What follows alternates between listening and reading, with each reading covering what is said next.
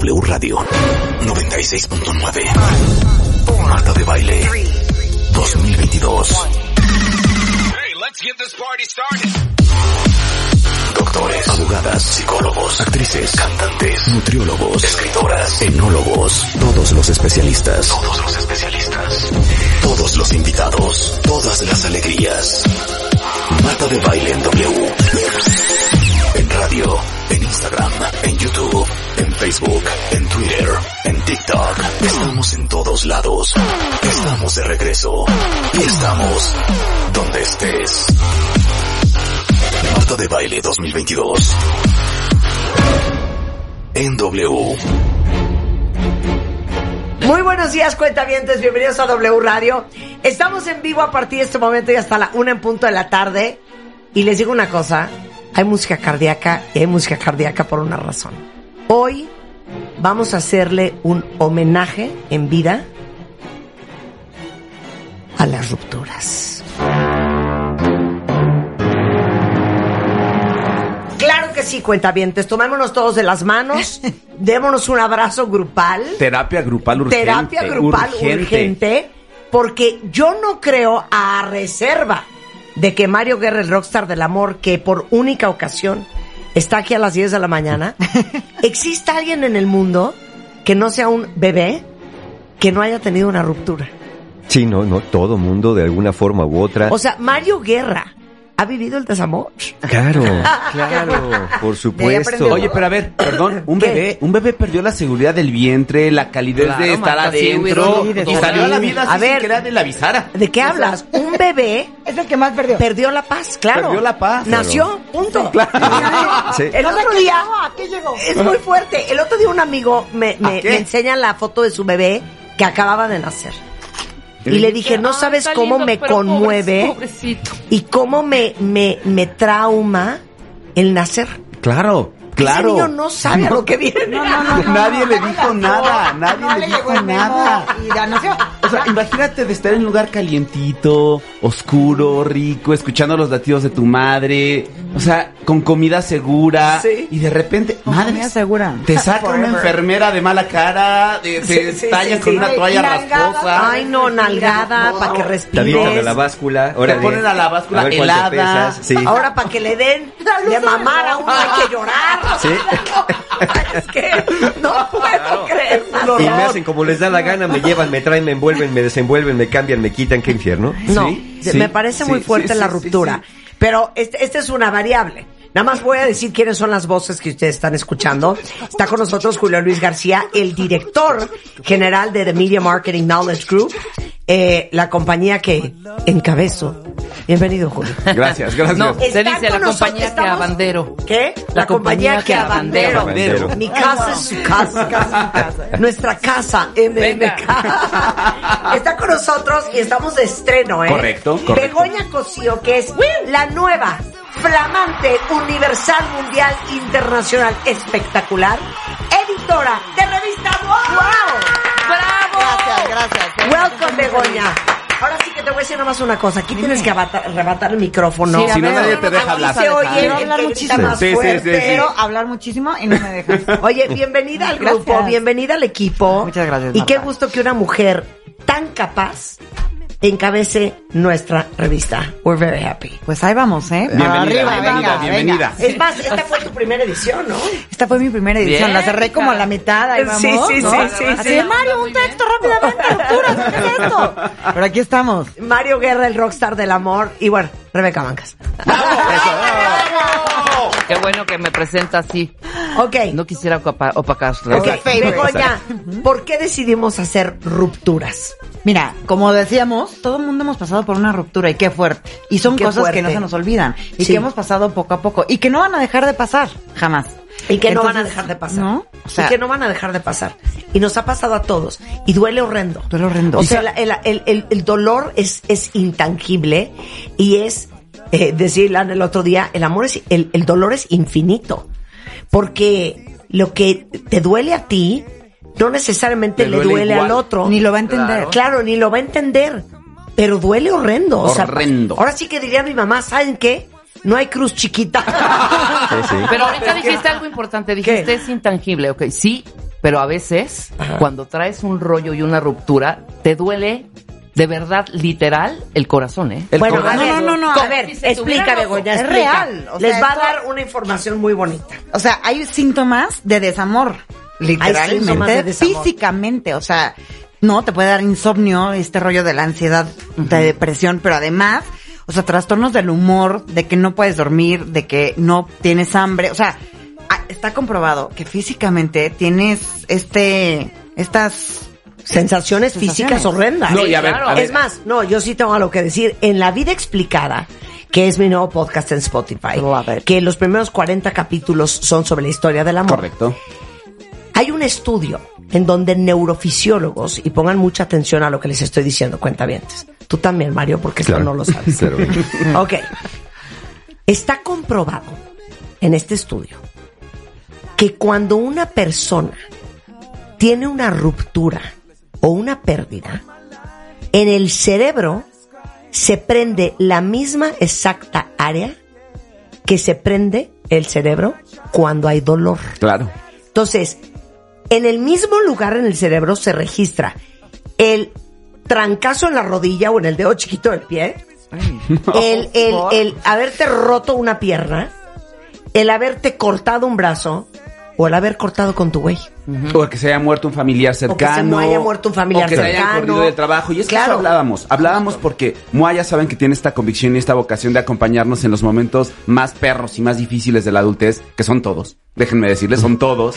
Entonces, nadie nos prepara para hablar y para entender qué nos pasa, qué pasa en nuestro cuerpo, qué pasa con nosotros, cuando rompemos, cuando perdemos algo. Y justo Mario hizo un gran, gran, gran texto, porque rupturas y pérdidas no son lo mismo, Sí. pero van muy de la mano. Claro, y quiero decir otra cosa.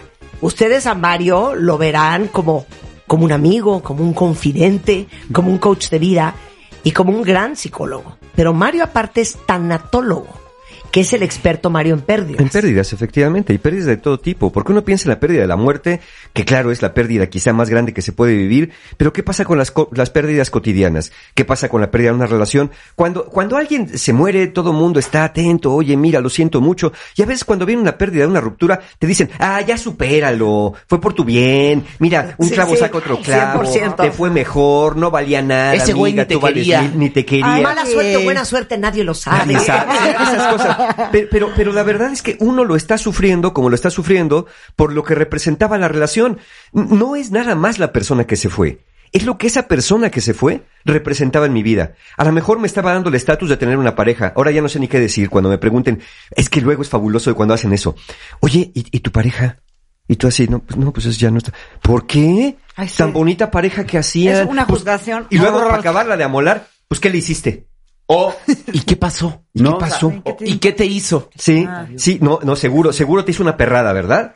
O, o si, ve- si la otra persona caía bien, porque luego hay personas carismáticas, entonces tú tienes la culpa. Eh, Algo le has de haber hecho, porque pues se ve que te amaba, se ve que te quería. Y entonces uno está tratando de acomodar esto y todavía tiene que contar historias, dar respuestas, explicaciones que uno mismo no tiene y que no está uno para dar. Porque cuando recién pierde uno, lo último que quiere es estar contando cosas que no queremos contar. Claro. Hay personas que sí, personas que no. Pero eso va a variar según cada uno. Uf. Oye, y la portada, la portada de revista MOA, que la estuvimos trabajando muchísimo. Muchísimo. Y, a ver, a todos los cuentavientes que están escuchando, ¿qué pasaría si ahorita en este momento, sin importar Ya. de dónde vienen, Ay, ¿qué? su esposo, esposa, pareja, Sí. novio, novia, les pone en WhatsApp un mensaje de tenemos que hablar? No, bueno. Ahora sí me voy del país. Pero, eh, tenemos que hablar porque es tan asqueroso. Porque anuncia algo que no es cotidiano y porque normalmente no es. Fíjate que tenemos que hablar porque estoy pensando que vayamos ahora en verano a la Riviera Maya. No, es que sí, ¿sabes qué? nadie diga tenemos que hablar. Hay que normalizar el tenemos que hablar. Si tienen que hablar, no digan tenemos que hablar. Ya no hay es que no eso. digan, oye, ven, una pregunta y ya, y te, te sueltas como hilo de media. Oye, Oye, ¿puedes venir? ¿Qué, qué opinas fíjate de nuestra que- relación? No, fatal. Claro, Fíjate claro. que, no, o sea, Es, que es como el que te pregunta, oye, ¿te puedo preguntar algo? si puedes. Ay, pues, no, o sea, es si como el que te dice, oye Marta, no te quiero interrumpir, No, ya- este, ya sé que estás muy Sí, ocupada, claro, claro. ¿me puedes dar cinco no, minutos? no, Ah, ya no, sí, ya, sí, ya no, sí. tres. no, Entonces, tenemos que hablar, no lo puedo creer. Es un horror. Entonces- Pero a ver, quiero invitarlos a todos. ¿Cuál es nuestro hashtag, Bego? Mi pérdida. Mi pérdida. Mi pérdida. El hashtag es mi pérdida. Que me digan cuál ha sido la pérdida que más les ha dolido. O sea, yo perdí a mi abuela materna, a quien amaba con pasión y locura. Pero no, no necesariamente es mi pérdida más grande, ¿no? Definitivamente. Pero y entonces, puede ¿cuál ser sería? mi pérdida o su pérdida reciente. Porque esto que decía Mario me parece bien importante. Como que todos. Pues yo creo, dice Bego, ¿cuál? La juventud, hija, por ejemplo. O sea, será. ¿Qué es otra alguna vez, pérdida alguna vez, Mario. Es otra No, pérdida. totalmente. Por supuesto, no, no, no, venimos aquí a perder los todo. dientes. Lo dice, lo dice Marta magistralmente Sí. en la carta editorial que Sí, escribió sí. para revista MOA. O sea, venimos esta vida a perder. Perdemos todo. Y desde Perdemos que todo. naces, vas perdiendo, vas perdiendo, vas perdiendo. Puede ser, me parece súper importante hablar de esto. A la gente cuando pierde un trabajo. Que ese trabajo les daba un estatus, les daba una Sí. pertenencia, les daba como un círculo cotidiano. ¿Cuánta gente no nos quedamos o se quedan enganchados en estar viendo qué hacían en este trabajo, qué hacían en esa empresa, cómo les está yendo ahora sin mí? O sea, de verdad es todo un proceso que no tenemos necesariamente ni registrado, ni validado, ni sabemos cómo enfrentarlo para saber cuándo nos toca como empezar a apartarnos de eso que perdimos. Sí, cuesta trabajo porque no queremos separarnos de lo que amamos. Y esa es justamente una de las cosas que hace que se vuelva más difícil recuperarse de una pérdida. No, no, no, ah, nos dicen que hay que soltar y que hay que dejar ir. Pero francamente, a mí si me dicen eso, les digo, ¿saben qué? Yo no quiero. Yo no ¿Cómo quiero, yo no ¿Cómo quiero soltar No me ni parece. quiero dejar ir. No me parece Porque esa dejar no ir. es la tarea. La tarea es aprender a vivir con la ausencia, aprender a vivir, sobre todo si es con la muerte de alguien, con la ausencia física, pero no tener que renunciar a la presencia simbólica, es decir, a, a lo que me quedó de ti, a tu acompañamiento, a lo que me habrías dicho en una situación así, a esta presencia donde, ¿qué me diría mi papá en un momento como este? ¿Qué me diría, cállate, ¿qué me diría mi madre en un momento como este? Ay, En, ese caso, eh, no tenemos que romper la relación. Pero cuando es una, rela- una ruptura amorosa, bueno, finalmente también, a ver, qué cosa pude haber aprendido, qué cosa puedo evitar repetir en el futuro, y también recordar. Porque luego, cuentavientes, lo- los conocemos, luego se ponen bien maníacos. ¿A qué me refiero con esto? Que cuando terminan, empiezan, no, pues a mí ni me dolió, porque sabes qué, mira, mejor es que se han precado en mi petate, y yo cuando quiera, le marco y regresamos, porque estoy mejor así, para estar con ese tipo de personajes, más vale solo que mal Y acompañado. por dentro podrido. Sí, y pe- pero esa, esa- esa- esas ganas, esa necesidad de tener que decir, lero, lero, no me dolió tanto porque además ni era tan valioso, y si no era tan valioso, ¿por qué estabas ahí? Y si no era tan valioso, ¿por qué tienes necesidad de decir que no era tan valioso? Y si no era tan valioso, ¿por qué tienes necesidad de hablar mal de la otra persona que ya no está, cuando lo hacen así, para poder llevar al otro al nivel que tú te sientes? Uno piensa que cuando habla mal de alguien que se fue de una relación, está poniendo al otro en su lugar. Y lo que están haciendo realmente es poniendo al otro en el lugar que ustedes se sienten. Ustedes se sienten en el hoyo. Uy. ustedes se sienten en lo más profundo y tienen la necesidad de, de al otro bajarlo a los, a, las- a los abismos más profundos para poder sentirse un poquito menos peor. Pero aquí lo único que nos ayuda verdaderamente a elaborar una pérdida es precisamente entrar en la tristeza, entrar en el dolor, porque eso nos lleva para adentro. Claro. Claro. Claro. Ahora, tú dices una cosa que es bien cierta, y ahorita que mencionaron el tema del trabajo. Hay pérdidas como socialmente validadas. Correcto. ¿no? Sí, sí, socialmente aceptadas. apapacha, a- exacto. Pero hay pérdidas que nadie te echa ni un lazo. La pérdida del trabajo, que Sí. es una gran pérdida. Sí, Sí. sí, ¿no? sí, sí. Y es una gran ruptura. Y nadie Y te valida que eso, que eso es real A para ver, alguien. a ver, ¿no? una que es muy cercana para ti. La pérdida de una mascota, la pérdida de, de Gastón. O sea, Ay, claro. estas cosas que to- todos dicen, ay, güey, es un perro. Pero nadie sabe, nadie sabe dolor lo que que está pasando. ese Sí. ser significaba en tu vida. Claro. Y que puede doler mucho más que otras personas que conocías. Claro, o sea, claro. esas pérdidas como que de repente la gente dice, ay, esa ni cuenta. O Claro. esa no es para tanto. Y son súper profundas. Sí. Justo- Llora cuando me muera. Sí. ¿Justo qué? No, por favor, no digas eso. Es que, Justo es que- mamá, no Dice- llora cuando me no- muera. no es tan importante qué o quién era lo perdido, sino lo que su existencia representaba para nosotros. El vínculo. Claro. Entonces puede ser una mascota, puede ser un hermano, puede ser un amigo, puede ser un padre, una madre. Por la ejemplo, pulserita de la abuela. puede ser una madre con la que no se tenía un vínculo y una relación por la razón que sea, que casi no se veía, que no tenían un vínculo amoroso por la razón que fuera, y cuando muere hay un dolor, pero no tanto como con una persona, un buen amigo cercano, que era nuestro confidente, que era nuestro consejero, que era alguien al quien recurríamos en momentos difíciles y además era contemporáneo, que esa es otra historia que ahorita voy a mencionar, que además era contemporáneo y de pronto muere. Entonces me quedo sin el amigo, me quedo sin el confidente, me quedo sin el consejo, pero además ¿cómo es posible que un contemporáneo mío se muera? Porque entonces quiere decir que ¿Cómo no no soy tan vulnerable, ¿no? la- muerte el del otro Ay, siempre no. me recuerda mi propia muerte. La pérdida del otro siempre va a recordar mi propia pérdida. Totalmente. Sí. Es que es un Yo me acuerdo, sí, recuerdo y lo voy a decir. O sea, mis más grandes pérdidas son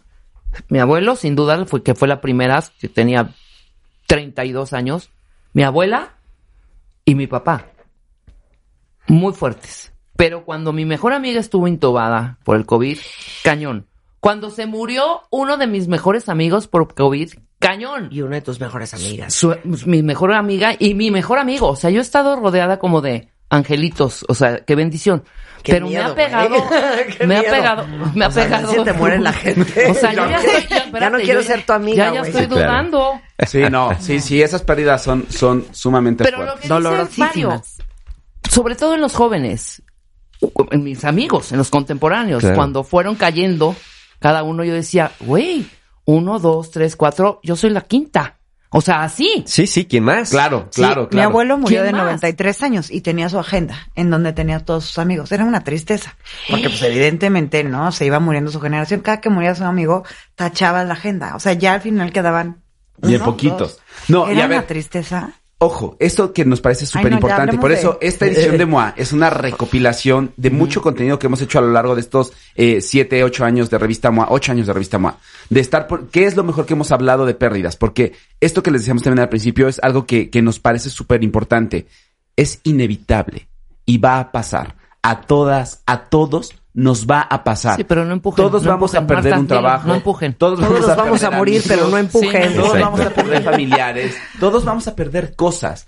Más nos vale aprender, más nos vale conocer, más nos vale saber cómo se elabora un duelo, qué pasa con un duelo. Primero Claro. para que nosotros sepamos, pues, un poco lo que nos va a pasar, pero para cuando le pase a alguien cercano a nosotros, no cometamos la sarta de estupideces que comete la gente cuando no sabe cómo acompañar un duelo o una pérdida, ¿no? ¿Y saben por qué es bien importante saber lo que nos va a pasar? Esto que dice Julio, como en este mapa de ruta. Porque cuando uno lo está viviendo, uno no sabe si lo que uno está viviendo es normal o no, si necesito ayuda o no, si lo que estoy sintiendo es lo que se siente en estos casos. Entonces, cuando tenemos una guía, un mapa de ruta, de alguna manera decimos, espérate, eso ya lo leí. Estoy pasando por acá. Y creo que, creo que esto es normal, porque si no, luego, luego corremos a la pastilla, al ansiolítico, al antidepresivo, andamos buscando y ya necesito ayuda. Yo he tenido personas que me han dicho, Mario, necesito que vayas a mi esposa porque llora y no para de llorar y yo creo que ya lloró demasiado. Y digo, ¿qué le pasó? Se murió su mamá. ¿Cuándo? La semana pasada. Y yo le digo que ya debería haber dejado de llorar. No, o sea, no, no, como no, conocemos estos procesos, Claro. Obviamente, y nos inquieta también porque uno siente la obligación, es que eso también es bien importante, cuentavientes. Uno siente la obligación de ir a consolar al otro para que ya no esté triste. Pero les voy a decir una cosa, no hay nada, nada que se pueda hacer al momento de una pérdida, al momento de una pérdida y momentos posteriores, para que una persona no esté triste porque lo que toca es estar triste. Claro. Lo que hay que hacer en lugar de tratar de animar es acompañar, estar y preguntarle a la persona qué necesitas de mí en este momento. Claro. ¿Quieres que esté, que no esté, que hable, que no hable? ¿Quieres que te acompañe, que te lleve, que te traiga, que te pregunte, que no te pregunte? En lugar de andar dando terapia no solicitada. Claro, otra variable de las pérdidas, que es de hecho lo que cabeceamos en la portada, son las rupturas. Entonces también el tema del amor es algo bien complicado. 100%. Porque la pérdida cuando uno está enamorado, Mario, Julio, Bego y Rebeca, implica muchas cosas, como decías al principio. Sí. A veces no solamente es la persona, sino es la el haber tenido que romper la foto, el haber perdido la esperanza de lo que tú pensaste que esa relación iba a ser y no fue, de lo que tú esperabas y necesitabas que esa persona fuera para ti y en tu vida y no fue, porque no dio del ancho, porque no funcionó por X o Y, pero también porque te quedas con esta sensación que yo creo que abona al dolor, de que nunca, jamás de los jamases te va a gustar alguien igual, vas a encontrar a alguien más, alguien te va a querer igual que te quería ella o te quería él, y eso yo creo que también abona al agobio y al dolor Totalmente. que de por sí es la ruptura. Claro, y uno puede decir, perdí el amor de mi vida. Pero yo, como les digo, a ver, eso lo podemos evaluar al final de la vida. Sí puedes decir, perdí hasta quien hasta este momento ha sido el amor de mi vida. pero no puedes decir que ese va a ser porque no sabes qué va a pasar en el futuro. Pero entiendo perfecto que en este momento de la pérdida no quieras ni siquiera pensar remotamente que tienes la posibilidad de hacer tu vida emocional. A ver, y está bien que no lo pienses. No voy a decir nombres, pero Venga. aquí presente. En esta mesa. Hay personas en esta mesa. sí. que me han dicho a mí Oh. en su ruptura, es que te lo juro, Que ya. Que era el amor de mi vida. que yo creo que ya no voy a volver a encontrar el amor. No veo más allá. Es que te juro que yo creo que igual y cometí un error. Y es que te prometo que veo muy difícil que yo reconstruya mi vida. No, no, no lleva uno, lleva ya dos o tres. Sí, O sea, amores de su vida. Feliz y encantada. O sea, por ejemplo. Y creo que a todos nos ha pasado lo mismo. Claro. Piensen ustedes, cuentavientes, en su última ruptura. Yo me acuerdo mi última ruptura. La mía fue un infierno, Marta. que ahorita estemos en la gloria es otra cosa. Que, ahorita, que hayamos aprendido de los errores. Que hubiéramos tenido la conciencia y la madurez recientemente, porque Sí. tampoco tanta conciencia ni tanta madurez. Pero la última, las, las dos, infierno terrible. O sea, pero depresión, o sea, desquiciadas, pero desquiciadas. O sea, yo ya no sabía cómo sacar a este güey de la barranca. O sea, le decía a Rebeca, ya no contestes No el íbamos a decir teléfono. nombres, acuérdate. Bueno, No, no ahorita no importa, dijo, se vale, pero se yo vale, te decía, vale. Rebeca, ya no contestes el teléfono. totalmente, No, totalmente. no, no, y lo que pasa es que Y yo le decía, ya no hay que perseguir a ver dónde está estacionado su coche. ¿No? Ya, igual hiciste el coche y ya, ¿y? ¿te acuerdas de esa? Qué horror. Cállate. No, no, no, Pero fue qué hace horror. poco, poco, poco. No, o sea, manita, pocos son unos 13 años. Unos cuantos años. Pero sí, miren, 13, 14 Ah, años. Ahí está la Por ahí. evidencia que Ajá. del infierno también se sale. Cuando saben que sienten que no van a poder, claro que han podido. Han podido con otras, nomás que ya no se acuerda uno que ha podido Sí. con otras pérdidas, con las pérdidas cuando salió de la escuela, de las pérdidas de la infancia, las, de todas las pérdidas hemos podido, nuestros ancestros han podido. Aquí la pregunta no es, ¿podré salir? No, la pregunta es ¿por qué no he de poder salir? ¿Me va a costar trabajo? ¿Voy a pasar por un infierno? Puede ser que sí, pero de esto y, y esto es algo que tienen que sostener y creo que es el, el gran mensaje de este, de este número de la revista MOA. Es una creencia que tienen que sostener cuentavientes. Que aunque todavía no sepan cómo, que aunque todavía no sepan cuándo, es posible recuperarse de una ruptura y una pérdida. Aunque todavía no sepan cómo, aunque todavía no sepan cuándo.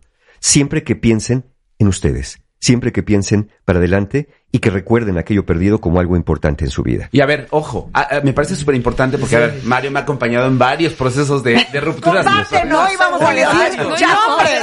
en varios de la vida, en varios de la vida. Queremos, Y- no.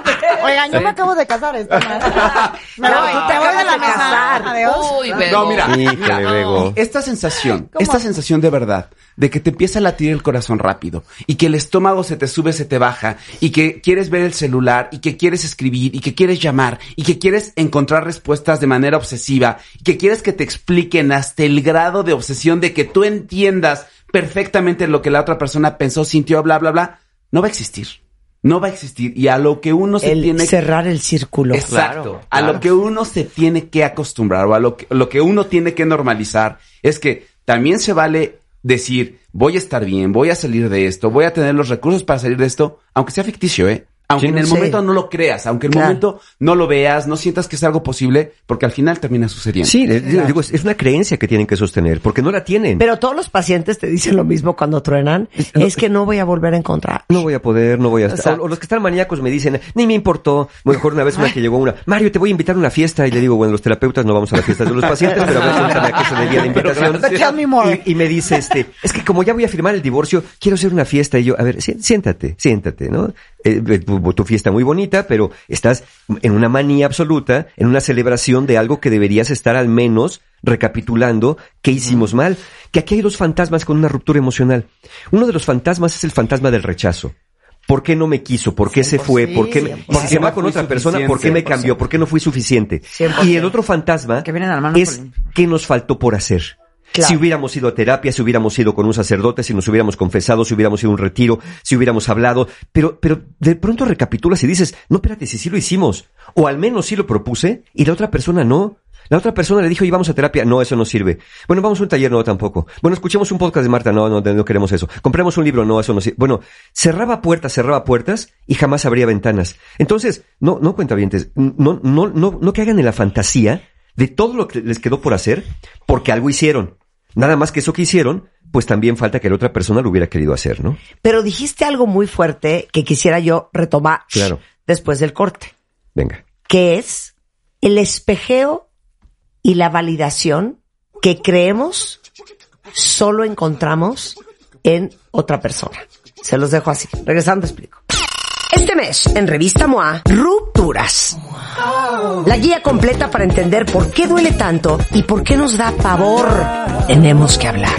Además, cómo cortar a cada signo y el shock de perder un trabajo. MOA Verano, una edición para entender, asimilar y no morir en el proceso. Una revista de Marta de Baile. Estamos de regreso en W Radio, ahora sí que celebrando el lanzamiento de nuestra gran edición de verano de revista MOA. ¡Bravo! Bravo. Eh, número estrenando- 86. Sí, número 86. Estrenado en nueva editora que es Begoña Cosío. Eh, nuestro director general de MMK Group es Julio Luis García, que está con nosotros. Rebeca Mangas, Mario Guerra, el Rockstar, el Amor y yo. Y eh, obviamente estamos conversando con todos ustedes que están escuchando. El hashtag es, ¿cuál, Bego? Mi pérdida. Mi pérdida. Mi pérdida. ¿Cuál ha sido su pérdida o su ruptura más fuerte? Porque esa es la portada de MOA. Tenemos que hablar. La ruptura. Y el Ya, microinfarto. ya. Y el, microinfarto. Pero ya- dejan en visto. Antes del Ya corte dijiste algo bien importante, Mario. Que parte de lo que nos duele mucho y de lo que nos pega mucho es el rechazo. Sí, sentirnos. Y es bien triste que en culturas que siguen siendo tan como tradicionales como las nuestras, sigamos creyendo que el tener o no tener pareja, A, B, tener buena pareja o no tener mal, este, buena pareja, refleja en nuestro valor, en cómo nos vivimos, en qué tanta importancia nos damos. Porque claro, parte del dolor de la ruptura es sentir, hay algo terriblemente mal conmigo, no funciono con nadie. Claro, eh, claro. ¿por, qué me merezco que me traten así? Etcétera, etcétera. ¿Te acordarás tú hace mucho que hicimos esa entrevista con Mariana que nos contaba su caso? Y una cosa que dijo incidentalmente, nomás que ya no le quise mover por allá, cuando ella decía, bueno, pues sí, ya me engañó, ya me mintió y todo eso, y de pronto dice, pero es que ya llevo varias rupturas, ya llevo varios fracasos. Entonces te das cuenta que una persona podría quedarse en una relación con tal de no sumar otro supuesto fracaso, en lugar de decir que no estoy aprendiendo a lo largo de mis relaciones. Pero Tú lo dijiste de una manera muy bonita, Marta. Somos una sociedad tradicional. Yo diría muchas veces que somos una sociedad muy dependiente. Somos dependientes hasta edades avanzadas de la aprobación de los padres. Somos dependientes de que si el otro me ve y cómo me ve y me sigues queriendo y te sigo gustando y me quieres, cuánto me quieres, hasta dónde me quieres, por qué ya no me quieres, ya no me quieres como antes, ya no eres igual, por qué, por qué, por qué. Entonces estamos pensando mucho en el otro y nos vamos olvidando de nosotros. Pero piensen en esto, cuentavientes. La otra persona los quiere a ustedes. Si ustedes se olvidan de ustedes, ¿a quién va a querer el otro? Si ustedes ya abandonaron sus emociones, si ustedes ya abandonaron su ser, si ustedes ya abandonaron su identidad, a la aprobación externa de los demás. Yo sé que somos seres sociales y que vivimos en un mundo donde necesitamos, pues, convivir. Pero de ahí de depender que otra persona me quiera, me diga y me ame, bueno, se vuelve muy complicado si yo mismo no me doy esas cosas que no debería estar buscando en otro, sino debería tenerlas para compartir. Cuentavientes, no es buena idea, se lo hemos dicho muchas veces, entrar a una relación buscando a ver qué me va a dar el otro para completarme. Entrar a una relación, y ahorita les voy a decir cómo se relaciona esto con las pérdidas. Entrar a una relación debe ser cuando uno diga, me siento completo en este momento de mi vida, y todo esto que tengo y que soy, lo quiero compartir con alguien que quiera hacer lo mismo conmigo. ¿Por qué se relaciona esto con las pérdidas? Porque si la relación se rompe, tú no te quedas vacío y el otro no se lleva todo lo que te había dado. Tú te quedas con el dolor de la pérdida, pero siendo una persona íntegra, porque ya lo eras desde antes y no entraste para ver cómo te podían tapar las muelas y los huecos emocionales. Y justo fíjate que eh, cuando pensamos en todo lo que podríamos poner en Revista MOA y todo lo que podríamos acompañar en este especial de rupturas, duelos y pérdidas que quisimos hacer, ahí les va. Eh, traemos eh, pues muchos datos y muchos fun facts acerca de las rupturas amorosas. Tenemos de qué se trata el síndrome de abstinencia de pareja. Las pérdidas y todo lo que pasa cuando termina una relación. También estamos hablando de, en esta edición de Revista MOA de la relación de rebote, esto que decías, ¿no? sí. De cuando Ay, estás sí. terminando una y luego luego te quieres conectar con otra, como para no sentir ni el Soledad. vacío, ni la ausencia, ni la soledad, ni el Y- rechazo, y ni ni aprendes nada. Exacto, y vas nada más como coleccionando eh, errores. Luego, segundas partes, ni en el amor. Tronaste y ahora te arrepientes. ¿Qué hacer? Pues sí, ahí, va, ahí van, y ahí van, y ahí van luego. Es que me volvió a llamar. Mario, ¿qué hago? Me volvió a buscar. Y yo, ¿qué quieres hacer? Es que, ¿qué le digo? Y yo, ¿qué le quieres decir? Es que si me volvió a buscar, bueno, ok, te buscó. ¿Tú qué quieres? Nadie se pone a pensar lo que quiere. Nada más, ay, me buscó. Ahí está la cosa, ¿no? Ustedes no saben ni lo que quieren, pues si los busca, los va a encontrar. Luego, Claro. vamos a hablar, eh, hablamos también en MOA de el duelo antes de cortar. De estas relaciones Uy. que parece como que ya no se dan, ya no están Que jalando. atreve. Y que tienes que ver. ¿Qué más traemos, Bego? Pero a mí, exacto, el que más me traumó es el de mascotas. Esta parte de decirle adiós a tu mascota, pero tú hacer la decisión. O sea, que ya está Yo muy he tenido mal. que hacerla tres veces. Sí. Y es lo más fuerte, porque estás, ¿no? Tomando, exacto, la decisión por la vida de alguien que te ha acompañado y que te ha dado tanto. Y traemos como esta guía de por qué sí hacerlo, de profundizar, de checar, de, de los, sí, los, las guías básicas para encontrar con quién hacerlo, cómo llorarlo. Y como bien dice eh, Begonia, e- es lo más fuerte, pero yo creo que es lo más amoroso que puede haber. Exacto. acompañar hasta la salida a quien ha confiado en nosotros, a quien, quien ha sido compañero o compañera de vida, no dejarlo. No, sabes que como no quiero ver, como yo no quiero sufrir, que se lo lleven a la veterinaria y que allá lo duerman y que me devuelvan las cenizas, no. No. Estamos pensando en el otro y en ese caso esa mascota nos necesita a su lado en el último momento y que es el más complicado de su vida. Tenemos que dejar de pensar en nosotros en ese momento y pensar en la mascota. Si ya, porque hay personas que dicen, no, no, es que yo lo quiero hasta el último momento, pero si está sufriendo, pero si ya no hay, ya no hay futuro, es lo más amoroso que se puede hacer, acompañar a alguien hasta la mera salida, como cuando acompañamos a alguien en el aeropuerto que se va a un largo viaje y lo despedimos hasta la última vista que damos todavía cuando está pasando por los filtros. Bueno, este es el último filtro y acompañar a alguien, a una mascota, puede ser lo más, lo más amoroso que podamos hacer después de una vida compartida. A ver, ¿qué más hay? Justo Bego? lo que platicas, Mario. Y no, ya, hablando de la separación y, la, y el divorcio, bueno, la ruptura, etcétera, etcétera, vienen los niños, ¿no?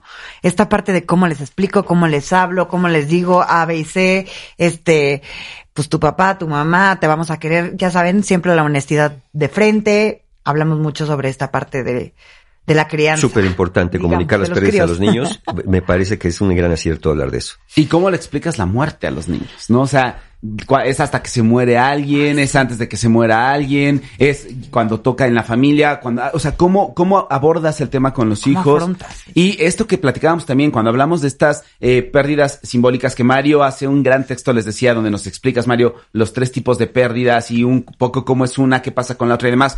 Pero cuando es algo que no es eh, físico, que no es tangible, ¿no? Que, que, que pasa y que quita un estatus de una familia unida, una familia normal, una familia como se pinta en la foto que bien dices, Marta. O sea, cómo lo viven las personas integrantes de la pareja, pero cómo lo viven los hijos y cómo, si eres el papá, la mamá que también está sufriendo esa ruptura, Eso. ¿cómo rayos la enfrentas y cómo le das buena cara a los hijos para que los hijos sientan que hay certeza y que ahí todo está en control, ¿no? Claro, o, o no les das buena cara, les das la cara que tienes que darles y les dicen, miren, se puede pasar por aquí, pero de esto también se sale.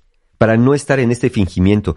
Si algo he criticado yo en el manejo de las pérdidas, sobre todo en nuestros países latinoamericanos, es que tendemos a endulzar, a maquillar, a, que no, se note.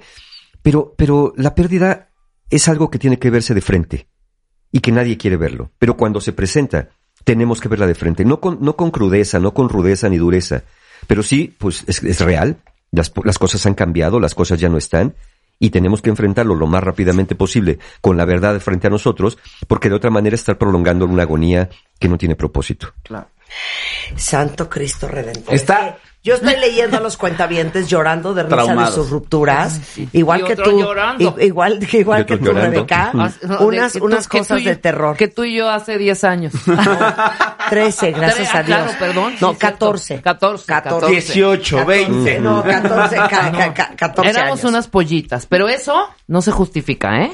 Claro. Lo- el Ahora, O sea, pubertas no hagan esas No, cosas, no exacto. toquen a su exnovio, por favor. Ok. Exacto, de acuerdo. A ver, algo bien importante, Mario.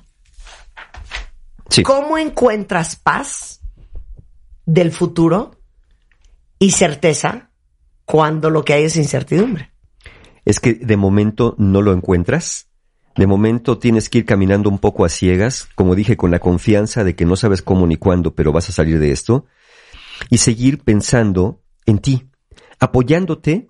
Por eso es tan importante, cuentavientes. Mire, es, esas personas que cuando se enamoran, todo su mundo se vuelve el otro. Les voy a decir por qué es tan importante tener diferentes eh, formas de vincularnos. Al menos tendríamos que tener una familia, amigos y cuando se decide pareja. ¿Por qué? Porque si tengo problemas o pierdo la pareja, me apoyo en la familia y los amigos. Si, si pierdo a un amigo, me apoyo en la familia y en la pareja. Y si de alguien de mi familia se pierde, me apoyo en los amigos y en la pareja. Es importante siempre tener puntos de apoyo y no únicos, porque si no, cuando le digo a una persona, tú eres todo lo que tengo en la vida, y esa persona se va, nos deja sin fuentes de apoyo que necesitamos en ese momento.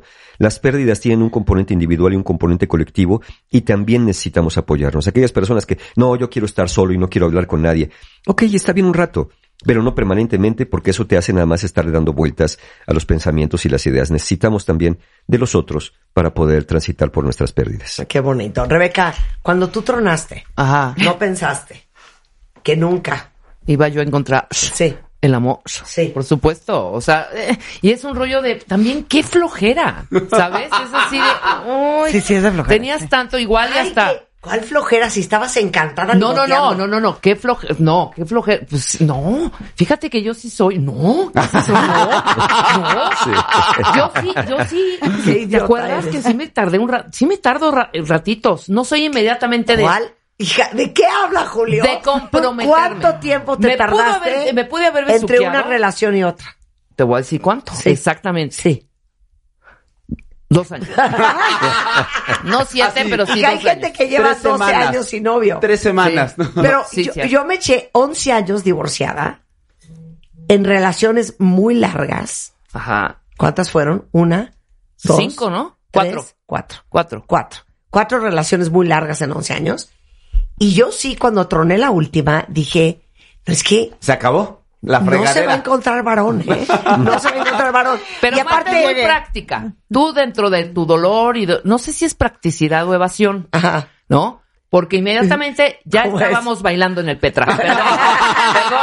Perdón. Petra. Yo, yo, lloro, yo lloro dos semanas Sí. Y vámonos. y vámonos a lo que sigue. Pero ahí les va una cosa. Y esto sí quiero hacer un hincapié. Venga, Y creo que se lo merecen. venga.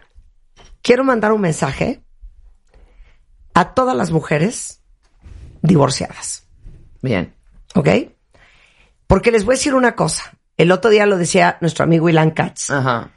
Es impresionante que cuando hay un divorcio en adultos, sobre todo eh, ya adultos pues más mayores, ¿no? 40, 50. Adulto contemporáneo. El adulto contemporáneo. Amo ese término. sí. Los hombres tienen una ventana de oportunidad que va desde los 20. 22 Desde los. hasta los 55 Sí, sí, sí. Sí, ¿O más para allá? ¿O más o para más allá? para allá. Sí, sí. claro, claro. Ese es su rango. Y las mujeres, pues en teoría, pues tenemos que buscar a alguien de nuestra edad, un poco más mayor, un hombre chiderecho, queremos que se comprometa, que sea un hombre de primera, que sea digno de presentárselo a tus hijos. O sea, los requerimientos para las mujeres son mucho más complicados. Tan cañones. Los hombres se organizan en dos minutos. Y yo tengo muchas conocidas divorciadas que sienten que va a ser cuasi imposible volver a encontrar el amor. Que va a ser cuasi imposible eh, volver a armar su vida. Porque los hombres no se quieren comprometer, porque los buenos hombres ya están tomados, etcétera, etcétera. Y yo les quiero decir que nunca, nunca pierdan esa esperanza y que dejen de estarse diciendo que no hay hombres, que nadie se quiere comprometer, No, que sí es hay. que no hay. Hay y hay un chorro. Yo nunca lo dudé Claro. de que había hombres increíbles allá afuera. tuve unos novios mejores que otros. Exacto. Pero todos tipos increíbles. No, pero buenas Cada quien en sus- personas. buenas personas. Que tú no hayas querido ahí. Sí. Estar con buenas personas es tu rollo. Entonces, sí, claro. de verdad, dales una esperanza, Mario. Una confianza en Sí, la no, vida. una confianza de que se iban a esperanza. Se las di, encontrar. se las di, Es que sí van a encontrar, Si acaban de chicas, romper, entiendo que piensen que no, pero eso es lo que piensan porque así se sienten. Pero recuerden que no todo lo que se siente es lo que está pasando. Por eso les decía, la, la- creencia de que todavía no saben cómo, todavía no saben cuándo, pero de esto van a salir. Y cuando salgan, decidirán. Decidirán si quieren ya rehacer su vida emocional, si quieren darse una pausa. Pero esta, esta urgencia, esta sensación de nunca voy a poder, au- aumenta el dolor porque no solamente te está afectando el presente, la pérdida de lo que tuviste en el pasado, sino te está afectando el futuro cuando avientas para el futuro todo lo que estás viviendo ahorita, como si eso se fuera a multiplicar infinitamente y no hubiera esperanza de nada. Eso, eso quizá, si está muy reciente tu pérdida, ahorita entiendo que no es el momento de pensarlo. Pero más adelante vas a ir teniendo más claridad conforme pienses más en ti, en lo que quieres para ti en la vida y tengas más claridad exactamente de qué tipo de personas te vas a relacionar, qué cosa pudiste haber hecho diferente en una relación pasada y qué cosa y a qué velocidad vas a ir en una relación futura. Pero, pero si está muy reciente, entiendo perfecto que de momento no quieran o no puedan pensarlo o por otro lado tengan gran ansiedad, por eso ya quieran saber quién, quién, cómo, cuándo, dónde, quién será, dónde estará la persona que me quiera a mí. Bueno, tienen que darle tiempo a este proceso porque el proceso de duelo es como el sanar de una herida, lleva tiempo, ¿no? Y si se están arrancando la costra, Oh, se la van a infectar. claro. Y duele más. Ay, y duele O más. sea, ¿qué es lo que se no. tiene que hacer inmediatamente después de la ruptura? Eh, Lo que las emociones digan que tenemos que hacer. con tre- Reflexiona. Con, tres, con tres reglas. Con tres ver. reglas. Esto es importantísimo. A ver. no dañarte a ti, no dañar a otra persona y no dañar el entorno, ni activa ni pasivamente. O sea, Por ejemplo, no querer eh, eh, aventarte por una escalera, pero tampoco dejar de comer y dejar de bañarte. No ir a patearle y a rayarle el carro a la otra persona, pero tampoco abandonar a tus hijos porque no tienes ganas de levantarte y pues hay que se tiendan solos. Y no ponerte a destruir objetos, ni abandonar tu casa a que las plantas crezcan como les dé la gana y se sequen, y que el polvo se acumule con singular alegría por todos los rincones. Tenemos que entrar al menos en un modo de supervivencia, donde tengo que, a lo mejor si no me quiero eh, poner de, de mi shampoo favorito, bueno, me baño con detergente si quieren, así, pues, Pero pues ya que me da lo mismo, ya como nadie me quiere, me voy a bañar con puro detergente. Órale si quieres, pero bañate. No, no, me- no me quiero preparar mi comida favorita porque no me la merezco. Órale, pues cómete un huevo crudo si quieres. El atún de la lata. El atún Ya, de la no lata importa. directo. Y, y- y- y al perro, pues nada, le compras croquetas favoritas. Mira, dale parte de tu atún ahí también. Eh, Pobre perro, pero qué culpa tiene, pero tiene que comer. Te échale agüita a las plantas, que no las quieres podar, riégalas cuando menos, ¿no? Si ya las regaste allá, pues ya tienes práctica, ahora riégala también la planta. Entonces, vean esta parte donde cuando menos ganas, y cuentavientes, cuando menos ganas tienen de atenderse y de cuidarse, ¿qué creen? Es cuando más lo necesitan. Entonces, ¿qué hacemos la- en primera instancia? Lo que, lo que sea necesario. Llorar, ver a alguien, no ver a nadie, arreglarse, no arreglarse, pero con estas tres reglas. Ni me daño a mí, ni daño a otro, ni daño al entorno, ni, ni manera activa ni pasiva. ok, a ver, tú cotéjalo, Rebeca. La última ruptura que yo tuve, Sí. literal, tuve una conversación con mis amigos más cercanos, específicamente con Rebeca. Y le dije, te voy a pedir un favor. Ahora sí que te voy Un a pedir encargo, un favor. un encargo. Te voy a pedir un Llévate, mi celular algo, sí. tres Ya semanas. sé Eh, lo que me vas a decir. A ver, ¿qué, ¿qué te pedí? Si te encuentras por ahí, a cualquiera de estos, no me digas. Claro. No me No digas. quiero saber. Claro, claro. No quiero saber nada. Si lo viste, si lo encontraste, con Cero. quién estaba, Si sube, si si baja, te si saludió, viene, si va. en dónde fue. 100%. Si lo ves, haz de cuenta que no lo hubieras visto. Exacto. No me traigan información, porque estoy en un proceso de sanación. Verso sin esfuerzo. Ahí está. De Claro, o desintoxicación. sea, dije, no, lo quiero saber. Y ahí está la importancia de lo que les decía. De pregúntenle, protegerte. pregúntenle a la persona qué necesita. No nomás lleguen a decirle, ¿a quién crees que me encontré? Pero no sé si decirte. No, pues ya me dijiste. Es una maldad. ¡Qué maldad! Pregunten, Oh, me oye, encontré a alguien, pero no sé si quiere saber. Ah, ya sé No, quién obvio es. sé claro. quién es. No, no, no. Sí. O peor aún, porque hay gente que es un imbécil. Oye, me lo encontré. ¿Y qué? Güey, nada fea su novia, ¿eh? Ah, ya, ya, cállate. ¿Sabes qué? Pero, ¿cómo Limpia claro? tus amistades. Justo hablando de esta parte del estoqueo y de ir a buscar el coche y de si ya salió y si este lo quiero ver en Instagram y qué habrá subido en Facebook y demás. ¿Por qué nos entra esta obsesión en cuanto terminamos, rompemos, de, de saber de ellos, de, de estar al pendiente, de, de qué hizo, qué respiró? ¿Qué, pasa? Hay un par de cosas. Mira, uno, que, que realmente no estamos aceptando la pérdida. Muy en el fondo, aunque digamos, bueno, yo ya pasé de ahí, no, queremos ver si hay una posibilidad. Pero otra es que también queremos entender.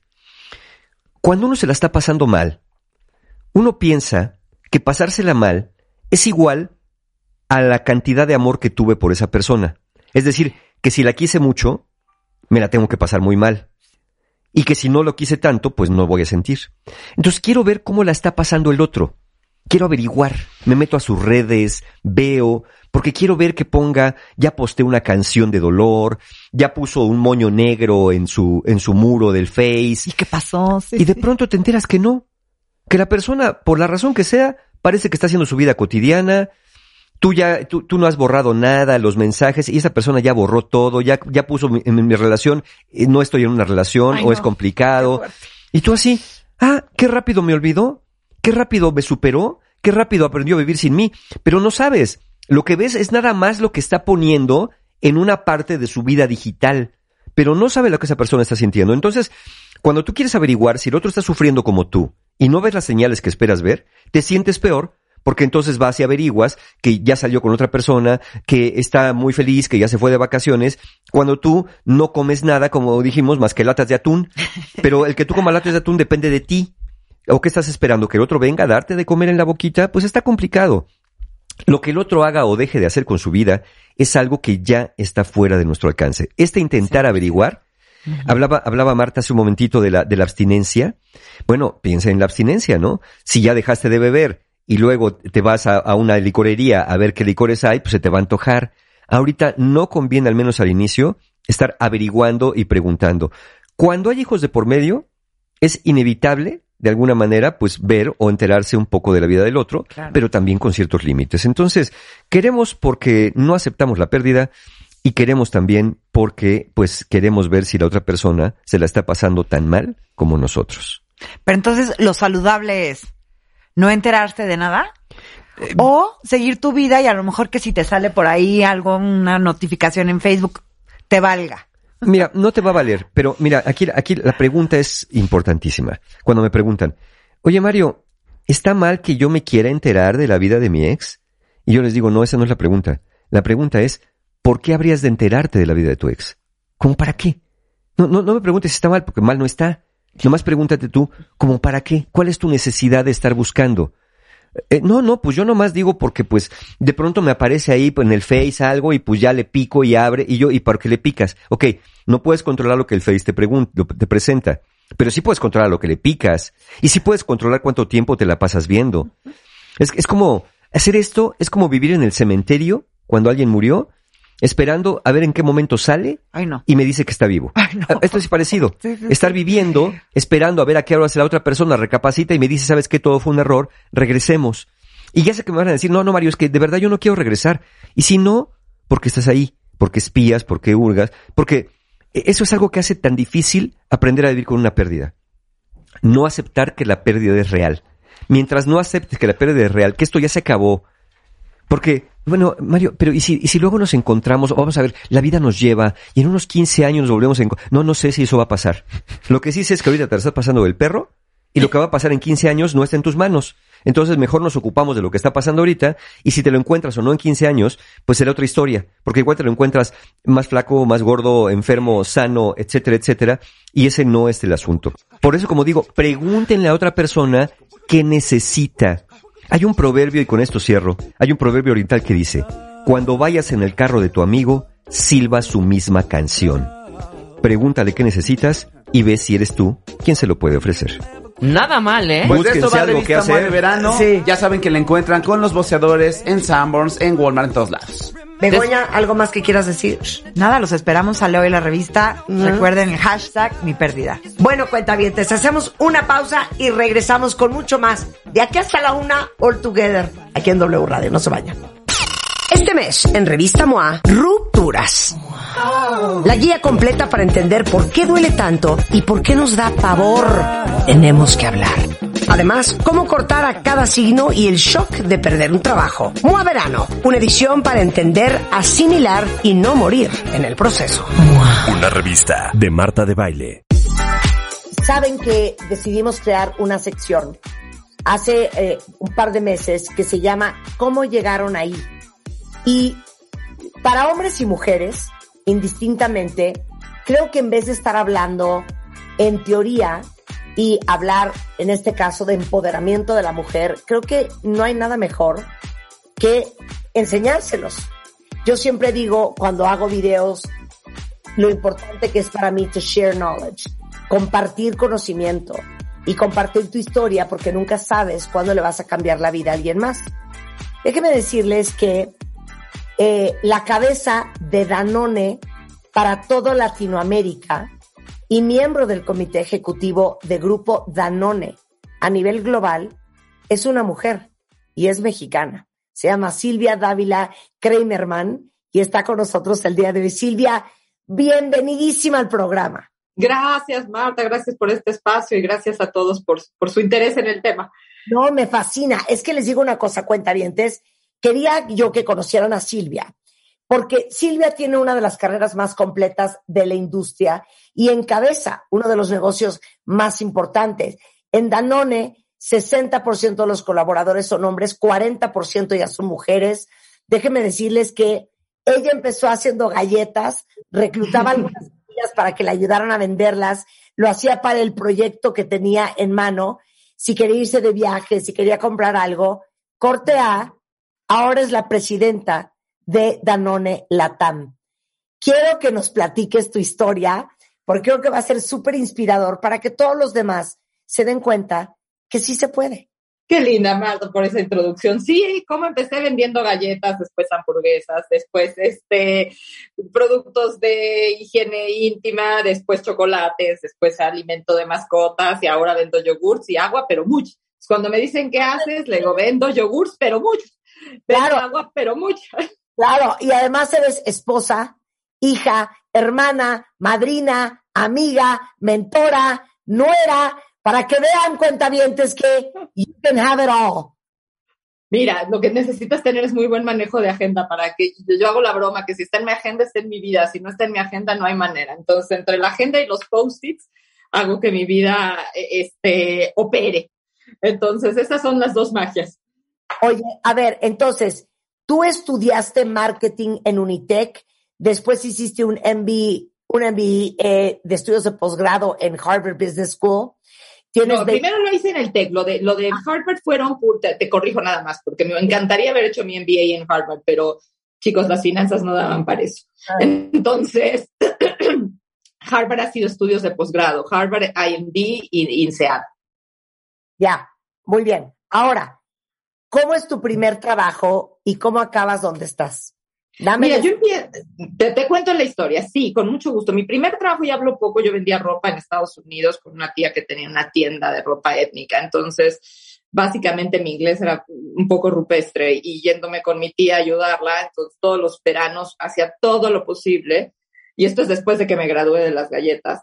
Era eh, tratar de exentar las materias lo más rápido que pudo, exentar para que yo saliera de vacaciones lo más rápido posible. Entonces yo salía de vacaciones casi a mediados de mayo, a veces a finales de mayo. Entonces yo desde mayo a septiembre me mudaba a San Antonio a ayudar a esta tía que hablaba un inglés pésimo, pero tenía la mejor actitud de vendedora y no se le iba a una persona que entrara a su tienda sin comprarle algo.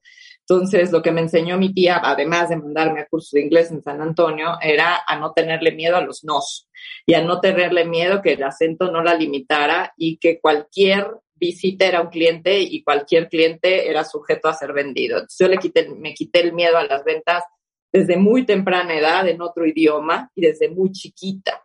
Esto yo lo empecé a hacer más o menos cuando tenía 13 años. Entonces estuve yendo con mi tía entre los 13 y los 16.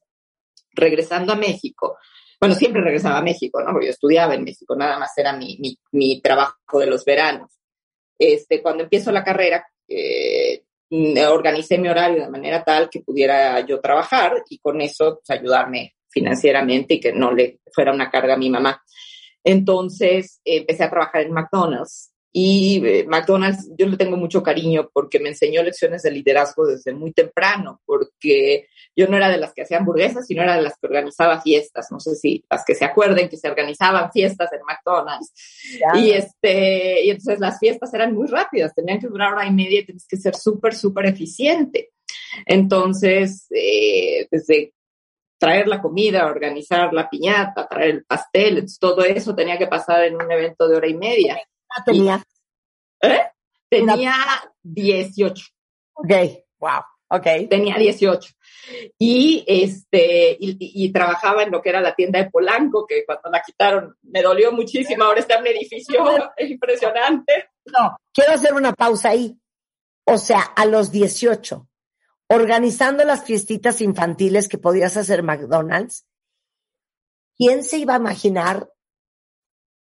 Y si te hubieran dicho, ¿sabes qué? Un día vas a ser la presidenta a nivel Latinoamérica de Danone. Hubieras dicho, ¿de qué hablas, güey? ¿Cómo crees? No, no, cero, cero lo veía. Una piñata, hombre. Pero ¿sabes qué, Marta? Sí hay que disfrutar las batallas, ir disfrutando las, las batallas chiquitas y las ganancias chiquitas. Claro, el proceso. El proceso. Entonces, mira, ahí en, McDonald's de ser una anfitriona, que era el puesto que tenía, me, dieron un puesto que se llamaba STAR, que es Store Activities Representative, y ahí me empezaron a reportar, llegamos a tener 40 anfitrionas en la tienda de, de Polanco. Imagínate, o sea, una escuincla de 18 años y ya le tenía que hacer los horarios de 40 personas, eh, súper lindo, la verdad es que súper, súper lindo. Entonces, este trabajo duró, pues mientras estaba yo en la carrera, ¿no? Entonces, después me tocó abrir, ayuda, apoyar en la, en la apertura de otras tiendas, este, desde el lugar de, digamos, un marketing muy enfocado, muy lo que se le llama grassroots marketing, porque era realmente el cliente, la señora, la cajita feliz, la, este, la fiestita. Bueno, entonces esa es, mi primera chamba ya formal. Eh, acabo la carrera, una carrera de mercadotecnia y eh, en el momento de buscar trabajo, busco trabajo en el mejor lugar, el que era para mí el sueño del lugar de marketing para los que estudiamos esta carrera y es Procter. Entonces empiezo a trabajar, sí, empiezo a trabajar en Procter Gamble y este, y era como, hasta ahí veía mi carrera, con tu pregunta de, ¿te hubieras imaginado que, no, para mí era llegar a Procter, así era, ese era como el, el pináculo de, de, de, mi sueño, ¿no? El llegar a Procter y después ser brand manager en Procter y después ser marketing director en Procter. Todo era alrededor de, de, era hasta ahí donde me veía más un especialista en marketing que, que como gerente general. Eh, por circunstancias, eh, dejo Procter en una situación que no hubiera sido muy premeditado y nace mi primer bebé y un año me dedico a, según yo, a no trabajar para cuidar a mi bebé. Pobrecito, le duró tres meses que le hacía yo casi que horario de despertada, sabía yo cuántos mililitros de leche había tomado ese día, entonces dije, por su sanidad y la mía tengo que hacer otra cosa. Y tengo otra pasión, que es la pasión por, por academia en general. Entonces, fui profesor de estrategia en, el, en la maestría del TEC de Monterrey y este, y siempre, siempre voy a tener un corazón académico, nada más que justo decidí en ese momento que, pues, para en ese momento de mi carrera estaba yo un poco joven para dedicarme a la academia y aparte creo que podía tener mejores ingresos haciendo otra cosa. claro. a ver, para darle fast forward, luego acabas en Mars, México. De ahí me paso a Mars, México y ahí entré a marketing. Ajá, ya. Luego gerente general, eh, eh, y VP y Global Food Chief Marketing Officer de Mars en Bélgica. Sí, bueno, una carrera de siete años en México, casi ocho, y después tomo una posición este, global y me voy a vivir a Bruselas, pero en un rol global. Bruselas era de donde veíamos el segmento de lo que llamamos el segmento de food. Y luego, ya en el 2017, entras a Danone eh, como presidente regional de Latinoamérica. Sí, primero nada más para el segmento de lácteos y ahora este, también para aguas y fórmulas lácteas. Entonces, de ser nada más categoría, ahorita ya estamos integrando todos los negocios. Ok, Silvia, ¿cuántos años tienes? E, e, esa no lo contesto. esa no la contesto. Pero me imagino yo que hace ser un poquito de mi vuelo, un, a lo mejor más joven, 54 tengo yo, has de estar por ahí. Entonces mi pregunta, más abajo, 41. No, no tanto. ahí en between. ahí estás. Pero a ver, es que yo quiero que le digas a todas las mujeres que están allá afuera y a los hombres también. Es una pregunta dividida en dos. ¿Qué tienes tú y qué tienes que tener para escalar esa escalera organizacional? Mira, ¿qué tengo yo? Tengo una negativa a escuchar un no. Tú cuando me dices no a algo, mi mente inmediatamente procesa a no por ahora o no como te lo presenté. Entonces me tomo, me quedo con el no y inmediatamente empiezo a buscar el cómo sí. Entonces, y no es por decírtelo diez veces, a lo mejor no te lo presenté bien, a lo mejor no tenía los argumentos, a lo mejor no era el momento, pero uno no me define y uno no me detiene. Entonces, probablemente me pausa, pero nunca me detiene. Entonces, eso yo creo que tengo una actitud de ser irreverente ante, el no.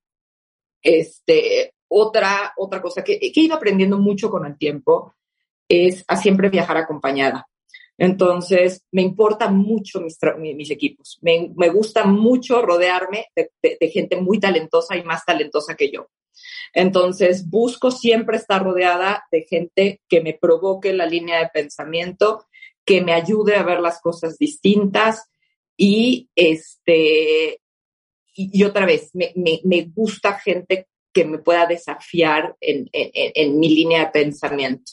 Yo te diría, esas son las dos cosas que, que me aseguro de, de, siempre llevar en, en, mis puestos.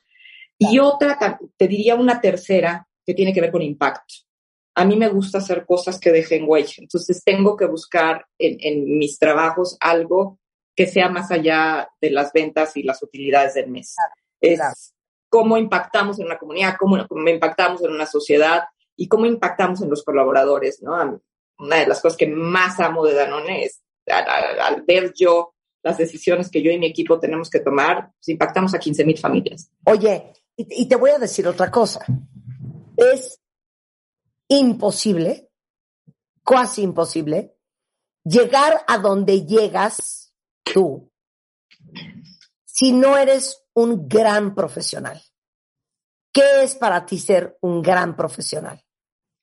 Yo creo que es mantenerte curioso, este, Marta. Nunca asumir que tienes todas las respuestas. Tienes tu punto de vista, pero ese no es la única.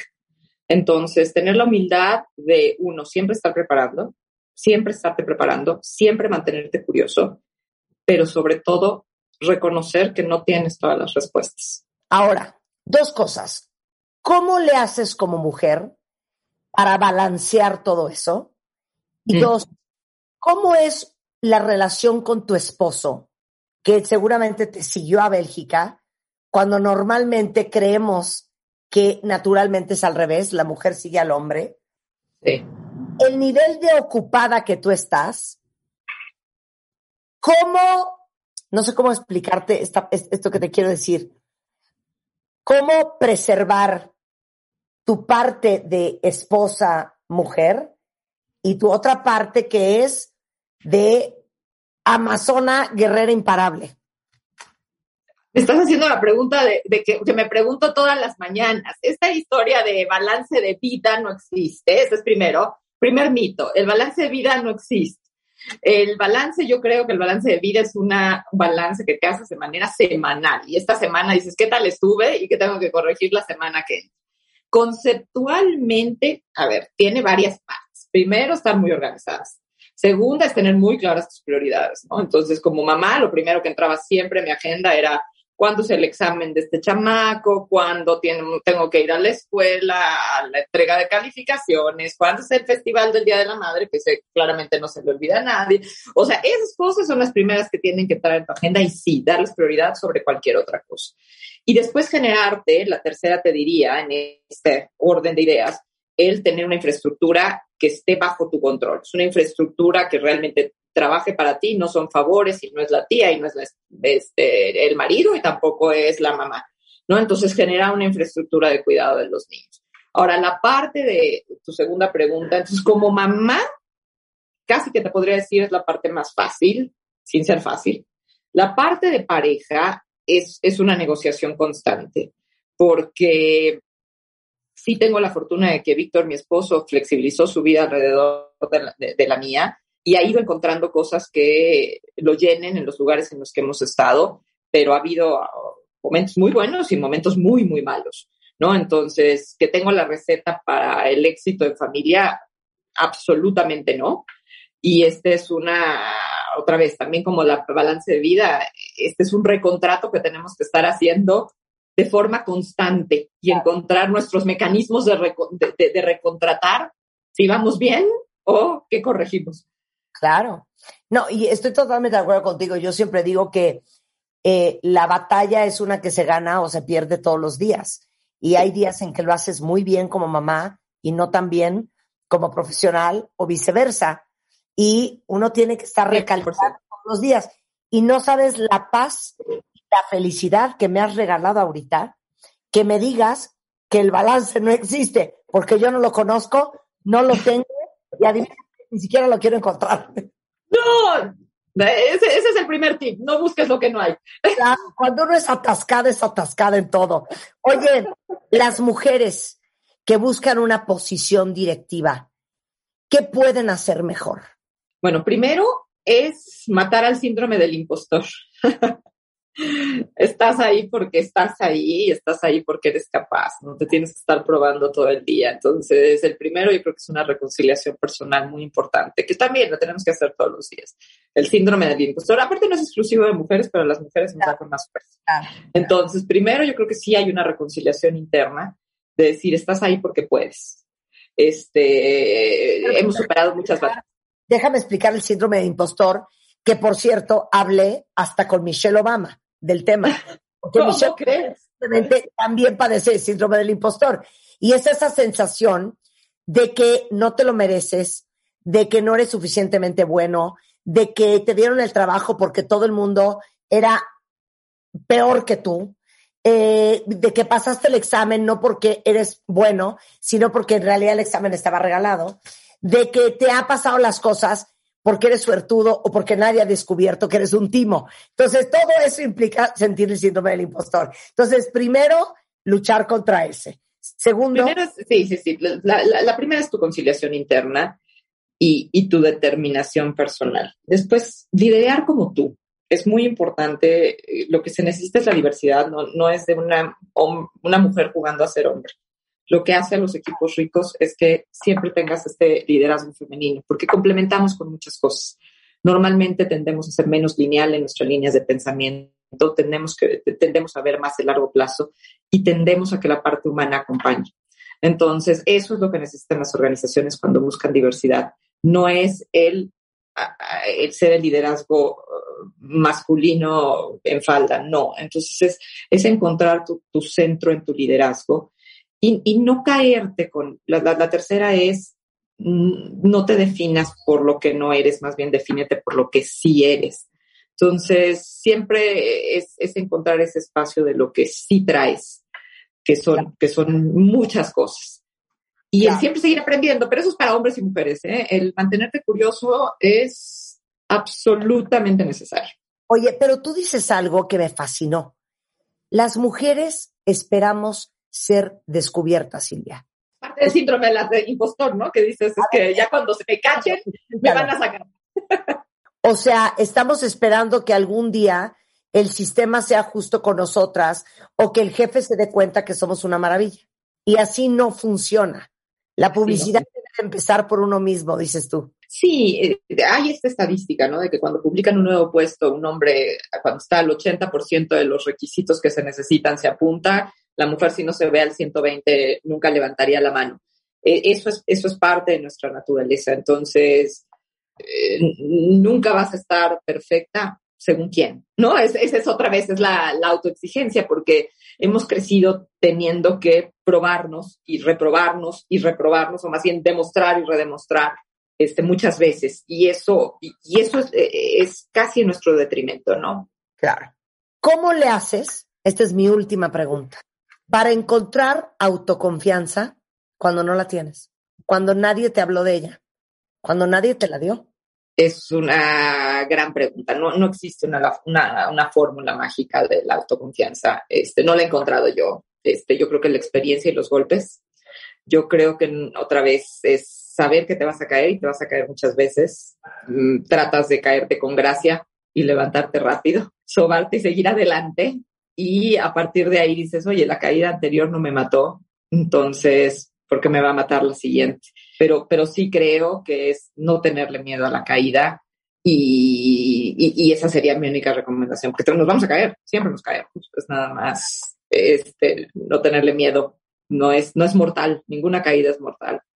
Algunas, muy excepcionales. Silvia, qué placer hablar contigo. Silvia Dávila, presidenta de Danone en Latam. Oyen, ¿cómo llegaron ahí? Y si quieren conectar con ella es arroba Silvia D-A-V de Dávila, D-A-V en Twitter. Silvia, te mando un gran beso. Aplausos para ti. You make us proud. Gracias, Marta. Gracias por la invitación. Cuídense mucho. Con esto hacemos una pausa, cuentavientes, y ya regresamos. No se vayan. ¿Olvidaste tu ID de cuentaviente? Recupéralo. En martadebaile.com y participa en todas nuestras alegrías. Marta de Baile 2022. Estamos de regreso. Y estamos donde estés. Vamos a arrancar con la risa y risa con Álvaro Gordoa, el rector del Colegio de Imagen Pública, autor de los libros Imagen Cool, El Método Habla, La Biblia Godínez, los cinco peores posteadores en redes. O sea, eh, lo que te quiero decir Álvaro es que eso es el tipo de gente que postea en redes es un perfil de posteador o son cinco nombres. Van a ser cinco perfiles, digamos que son cinco personajes de esta fauna que habita en las redes sociales y que no, no son expertos, no son líderes de opinión, sino que son estas personas que seguimos porque los queremos, pero también por compromiso. Es esa esposa del amigo, es ese primo que tenemos, es ese compañero del trabajo, que lo que hacen es crear ciertos contenidos en redes que ellos piensan que están generando una gran imagen pública, una gran reputación. Cada vez que le ponen post han de decir, Dios mío, qué cool soy, qué interesante soy, soy la envidia de todo el ecosistema digital.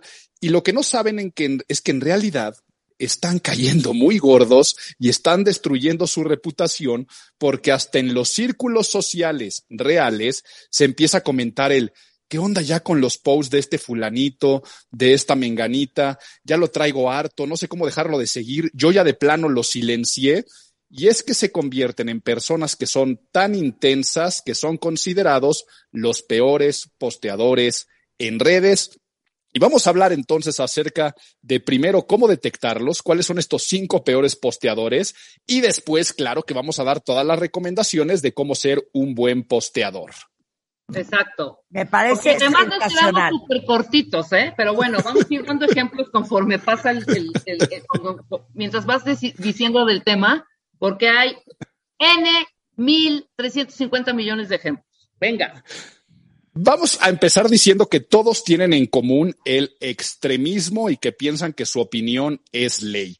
Pero dentro de este extremismo y que su opinión empieza siendo ley, también está la palabra intolerancia. Quiere decir que cualquier cosa que no vaya de acuerdo con su forma de pensar, sentir, actuar, pues también va a ser digno de escarmiento y de señalamientos.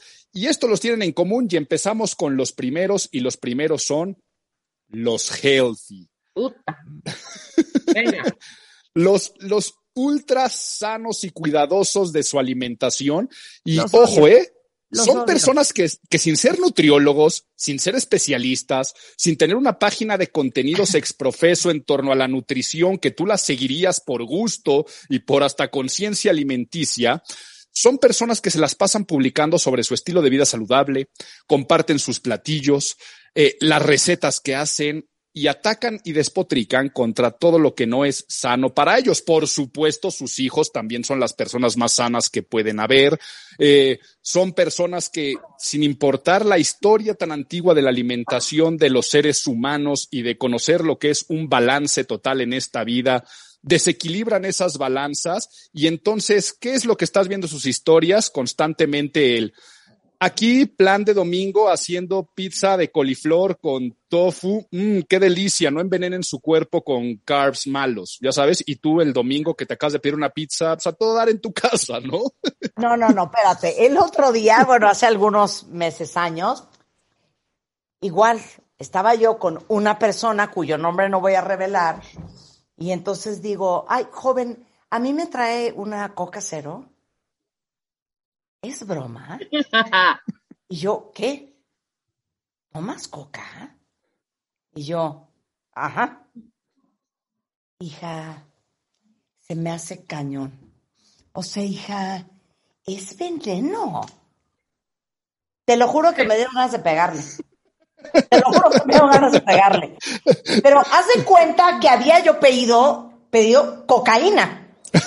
Claro. así una cara de, ¿neta? El otro día no sé quién igual. Oye, pero ¿a poco tienes en tu casa? De todas, ¿eh? De todos los refrescos que hay en mi casa hay. Hija, no lo puedo creer. En mi casa, o sea, mis hijos casi, casi nunca han probado uno. Se la viven tomando agua de chía y de limón. Ay, ¿sabes qué? Dejémonos de payasadas. Es más, quiero continuar, quiero continuar. Ahorita me necesito desahogar. Quiero que sepan que la gente que está posteando todo el día de mmm, brownies de matcha. En vez de azúcar le ponen unas payasadas. Endulzado con dátiles. No, entonces no es brownie, perdón, no es brownie. Pónganle otro nombre. brownie, eso no es un brownie. A mí me pone muy mal. ¿Alguien más? Sí. O las hamburguesas veganas. Perdón, no existe eso. No se llama hamburguesa. Punto. Pónganle otra cosa y no se Oye, pero la carne de qué es? No, es que la carne, hija, no qué maravilla. Es de soya con portobelo. Ya sabes, el pan, pues no es pan. Es en realidad una sémola de no sé qué colas. No, es de soya. También de soya. Es una hamburguesa. Postean la foto. Postean divina el, el, divino el plato, que además, déjenme decirles, perdón, se nota que no es ni hamburguesa ni es nada parecido a un, a un platillo que han sido sustituidos por estas healthy persons, ¿sabes? Y además, yo quiero agregar algo. Son prácticas que llevan apenas año o año y medio. Ni siquiera una vida sana, porque los conocemos además, a muchísimos de estos posteadores, y que caen mal, y que caen gordo, como bien lo dijiste. O sea, que ahí es, ahí es donde está Rebeca, todo el secreto de lo que estamos hablando para que la gente no se confunda. No tenemos nada malo ni en contra de la gente que cuida su salud. Cada quien es libre de alimentarse como quiera. Eh, no tenemos nada en contra de los veganos, vegetarianos. Eh, cada quien elige su propio estilo de vida. Aquí lo que estamos hablando son personas que sin dedicarse formalmente a ser un especialista en salud, sin tener una página de creación de contenidos, porque tal vez es una, una página que se llama este eh, eh, Vegan Lifestyle y tú la sigues porque eres vegano y estás pidiendo consejos de esas hamburguesas, no hamburguesas, este, de, de soya. Claro. O de lo que sea. Aquí estamos hablando de esa persona, como bien dice Rebeca, que todos en la prepa lo vimos comiéndose sus molletes con chilaquiles. Eh, esa persona que siempre nosotros conocíamos que este, se aventaba sus cubas este, de, de litro este, con, con la cantidad de azúcar impresionante y que algún día, hace poco, les vino alguna inspiración de cuidar su alimentación y que empezaron a escuchar palabras eh, y, tendencias como el este, keto un día y al día siguiente este, el gluten era el diablo y empezaron a seguir esa corriente y qué bueno que les haya funcionado, qué bueno que les haya cambiado su vida, qué bueno que les haya traído felicidad. Eso a tener que andarme chutando en mi línea de tiempo de Instagram en mis redes sociales tus consejos, tus opiniones, tus recomendaciones y tus juicios sobre mi persona constante, eso ya es diferente. Entonces ya veremos en su momento cómo una persona puede generar contenidos de acuerdo a lo que quiera, pero cuál es el canal, cuál es el lugar, cuál es el momento y no andan bombardeando con este tipo de, información. Entonces, los primeros son los healthy. No, no, no. Y déjame nada más hacer mm. un, corchetito. Adelante, hermano, Rebeca. déjate ir, tú puedes. Primo hermano que conocemos también bien y que no vamos a decir su nombre. Primo hermano de estas personas que promueven esta parte espiritual y zen y que son unas perras afuera en la vida diaria.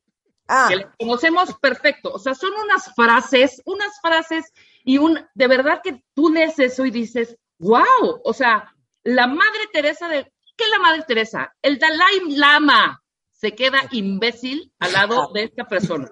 Claro. Y unas perradas que además nos constan, nos constan las perradas en la vida real. ¿Me entiendes? No, esas sí son unas joyas, ¿eh? La gente que uno la conoce en la vida real, Hombre. pero ve sus posteos, igual ya sabes de encuentra la paz, comparte la paz, sé paz, da paz. Y en la vida real es una perra. Unos, unos mails de odio a sus exmaridos, terribles, güey. ¿Sabes? Pues, pues miren, exactamente ese lo traía en la quinta posición, pero lo hablamos de una vez en este segundo, en este segundo categoría. A esos les, les llamamos los falsos activistas. Hijo. El, el que hace un falso activismo es ya hace un activismo social, político, religioso, de cualquier índole, cualquier persona que piensa que puede poner su opinión en redes y al poner esta opinión está haciendo un cambio, ¿no? Está haciendo un cambio en la persona que lo está leyendo, cuando realmente no hace nada en acciones. Entonces, el que pone posteo de corte de bienestar, de salud mental, de paz interior, de espiritualidad, y que sabes que se queda nada más en una bonita frase que googleó y lo puso sobre un template para que se viera muy bonito sobre un, un gran atardecer con la frase motivacional, pero que tú sabes que realmente esa persona no actúa de acuerdo a lo que promueve en esa misma red social. es, Es, es, como el que empieza a dar este, eh, que vaya, la salud mental es importantísima y qué bueno que se hagan estos activismos en torno a tener un equilibrio, pero que la persona que lo está haciendo, sabes que por el otro lado es una persona que se la pasa atentando contra la paz mental de su pareja, de sus hijos, de que tiene todo menos este equilibrio emocional y balances en la vida de lo que están diciendo, o personas que se las dan de muy mochos, muy religiosos, lo que nuestro Señor Jesucristo, cualquier otra persona que se haga una corriente de pensamiento que sigan, le dio en su dogma y en su forma de pensar, pero que sabes que por el otro lado, mientras habla de hermandad, está peleado a muerte con, con sus hermanos, este, mientras que por un lado está diciendo, este, eh, porque puede también ser un contenido en torno a eh, una, una, inclusión, ¿no? Alguien que haga activismo a favor de la comunidad LGBT, que, pero que luego se, ha eche, se eche comentarios discriminatorios en persona, en la cena. Entonces, este doble discurso y este falso activismo también es el de la persona que nada más se sube al tren, ¿no? Que, ok, yo, yo soy muy incluyente, yo soy muy pro LGBT, pero solo lo hice en el mes de junio, ¿no? Entonces en el mes de junio, banderitas por todos lados y adiós. Ah, que ahora ya va a ser octubre, bueno, pues entonces cáncer de mama a todo lo que da. Y la realidad es que está haciendo un activismo porque ve que las redes se convirtieron en eso, ¿no? Que de repente en Estados Unidos hace un año todos los famosos se van a negro, ¿no? Por este, por, por, lo de, yo qué sé, por lo de este, el Floyd, el, el, y cuando todo el movimiento de Black Lives Matter y demás, ah, bueno, pues entonces yo también en México me voy a negro en mis redes sociales. Es un falso activismo porque saben que finalmente nada más están subiendo una tendencia a una corriente y que no va de acuerdo con sus acciones, ¿no? Eh, qué bueno que ahora hagas una opinión en torno a este, la vacunación, pero yo veo a muchas personas que únicamente ponen activismo de palabra y lo que estoy diciendo es real y tampoco, por supuesto, revelo, revelo ningún tipo de nombre. Pero el otro día me pasó con una persona que ponía en redes sociales de que qué descerebradas las personas que están en contra de las vacunas. Vaya, estoy de acuerdo, comparto tu opinión, qué bueno que hagas ese tipo de activismo. Pero por el otro lado, sé que son personas que han falseado pruebas para poder viajar en avión, ya sabes. Decir, ay, es que ya no, nos dio, ya no nos dio tiempo, ya no nos dio tiempo, entonces prueba falsa para poderme subir al avión. Entonces, estás generando un doble discurso muy extraño eh, en este falso activismo que, que se está haciendo. Entonces, no hagas este tipo de posteos siempre y cuando, o más bien, haz este tipo de, de, posteos siempre y cuando exista una coherencia y congruencia de actos que respalden esas palabras y respalden ese otro activismo que se está haciendo. Claro. A ver, voy a poner un ejemplo. Rebeca, comenta una perrada que te hayan escrito en redes. No, bueno, o sea, desde Muérete Anciana, que yo creo que ha sido... Desde Muérete Anciana. Rebeca, un Muérete Anciana. Ajá. Y en el perfil de la persona, haz de cuenta, Jorge González, respeto a los demás esperando a que me respeten a mí. Peace and love. Corte A, le escribe a Rebeca, muérete anciana. Exacto.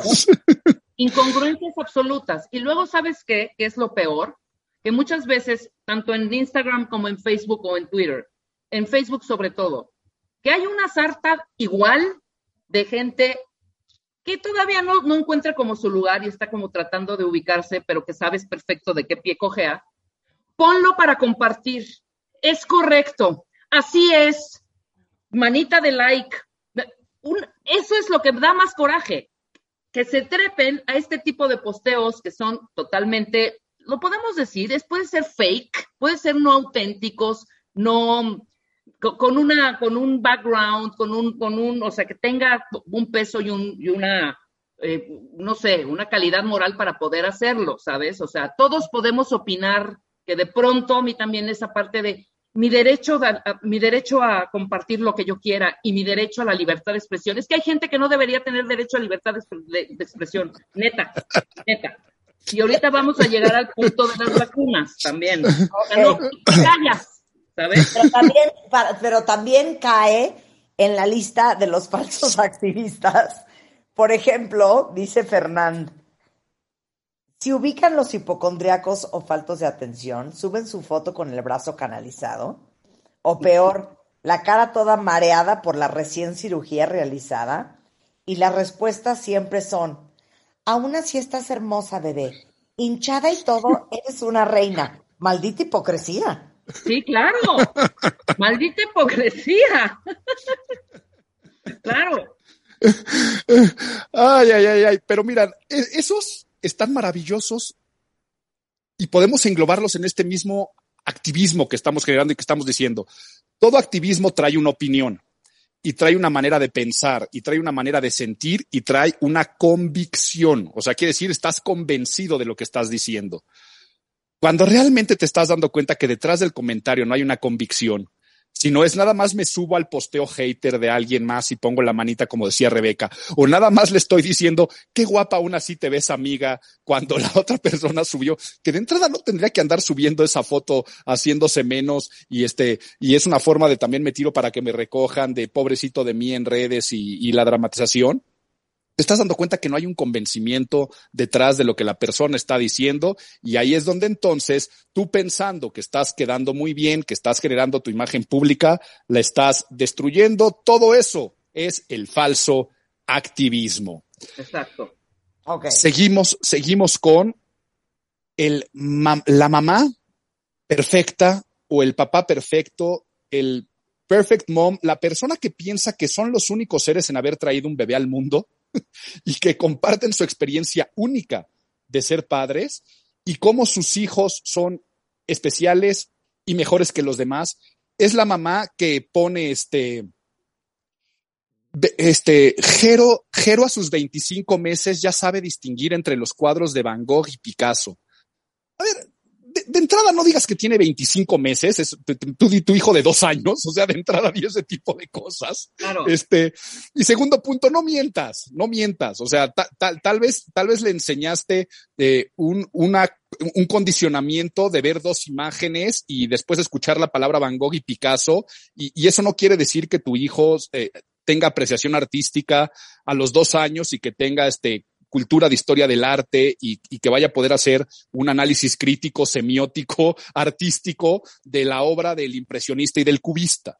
Entonces, pero, pero lo postea diciendo, guau por la educación, la formación que le he dado al pequeño Santi o a, la, o a, mi Ana Sofi, eh, en este momento los estoy haciendo más especiales que los demás. Entonces, ¿qué es esto? La mamá que posteó todo el embarazo y todas las recomendaciones de todos los archivos y todas las, las páginas que empezó a seguir de mamás y de embarazos, se alimentó de tal conocimiento que ahora piensa que tiene que hacer un activismo en torno a todas las mamás, ¿no? Es la, la mamá que leyó cómo la tecnología le, le va a freír el cerebro a sus criaturas y por lo tanto es antitecnología y habla de las mieles que ha gozado que sus hijos en su vida hayan tenido un teléfono o un iPad enfrente. Son, por supuesto, estas personas de que si tu embarazo este, y parto no fue natural y tuviste cualquier tipo de anestesia o te tuvieron que hacer cesárea, Dios mío, ya le destrozaste eh, la, la, vida a tu hijo. Que si tu hijo no gateó de manera natural o que le pusiste una andadera o que si usa chupón o que si este decidiste o por alguna razón no pudiste amamantar y darle fórmula desde el principio, ya todo eso, tú eres una mala madre o eres un mal padre. Y entonces, nuevamente recalco, piensan que el único ser humano que se ha engendrado fue en su vientre y que la única persona que ha desarrollado y ha encontrado la fórmula de la educación perfecta son ellos y su núcleo familiar.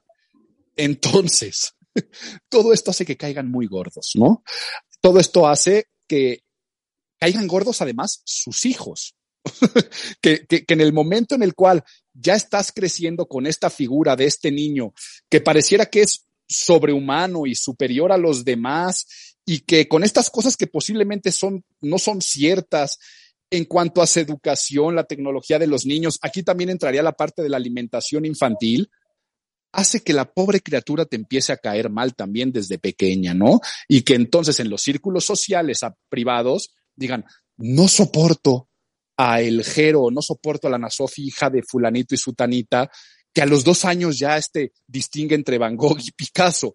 Entonces, andan realmente también generando una animadversión a su persona y a sus hijos, porque además todos sabemos cómo fuimos criados nosotros cuando éramos pequeños y esos papás seguramente fueron papás que se subían a los coches, y no estoy diciendo que haya sido positivo, pero que nos aventaban los papás atrás de los coches sin cinturones de seguridad y sin sillitas de bebés y que salíamos a la calle en bicicletas este sin cascos y sin rodilleras y que este y que nuestros juguetes estaban cargados de plomo eh, y, este y, los chupabas y, salías y, te, estamos vivos. y estamos vivos no o sea no estoy diciendo que estemos bien. Entonces aquí van estos primeros tres peores posteadores. Podemos hacer una pausa y regresamos ¿Qué otros, a qué, qué, otros se les ocurren a ustedes al volver con Álvaro Gordoa? No se vayan. Escuchas a Marta de Baile por W Radio. Síguenos en Facebook, Marta de Baile.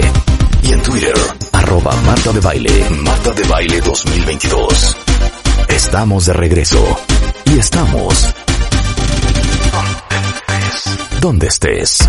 Estamos en la risa y risa cuentavientes con Álvaro Gordoa el rector del Colegio de Imagen Pública, aquí pues tratando de pues corregirlos y corregirnos en redes sociales con los cinco peores posteadores en redes.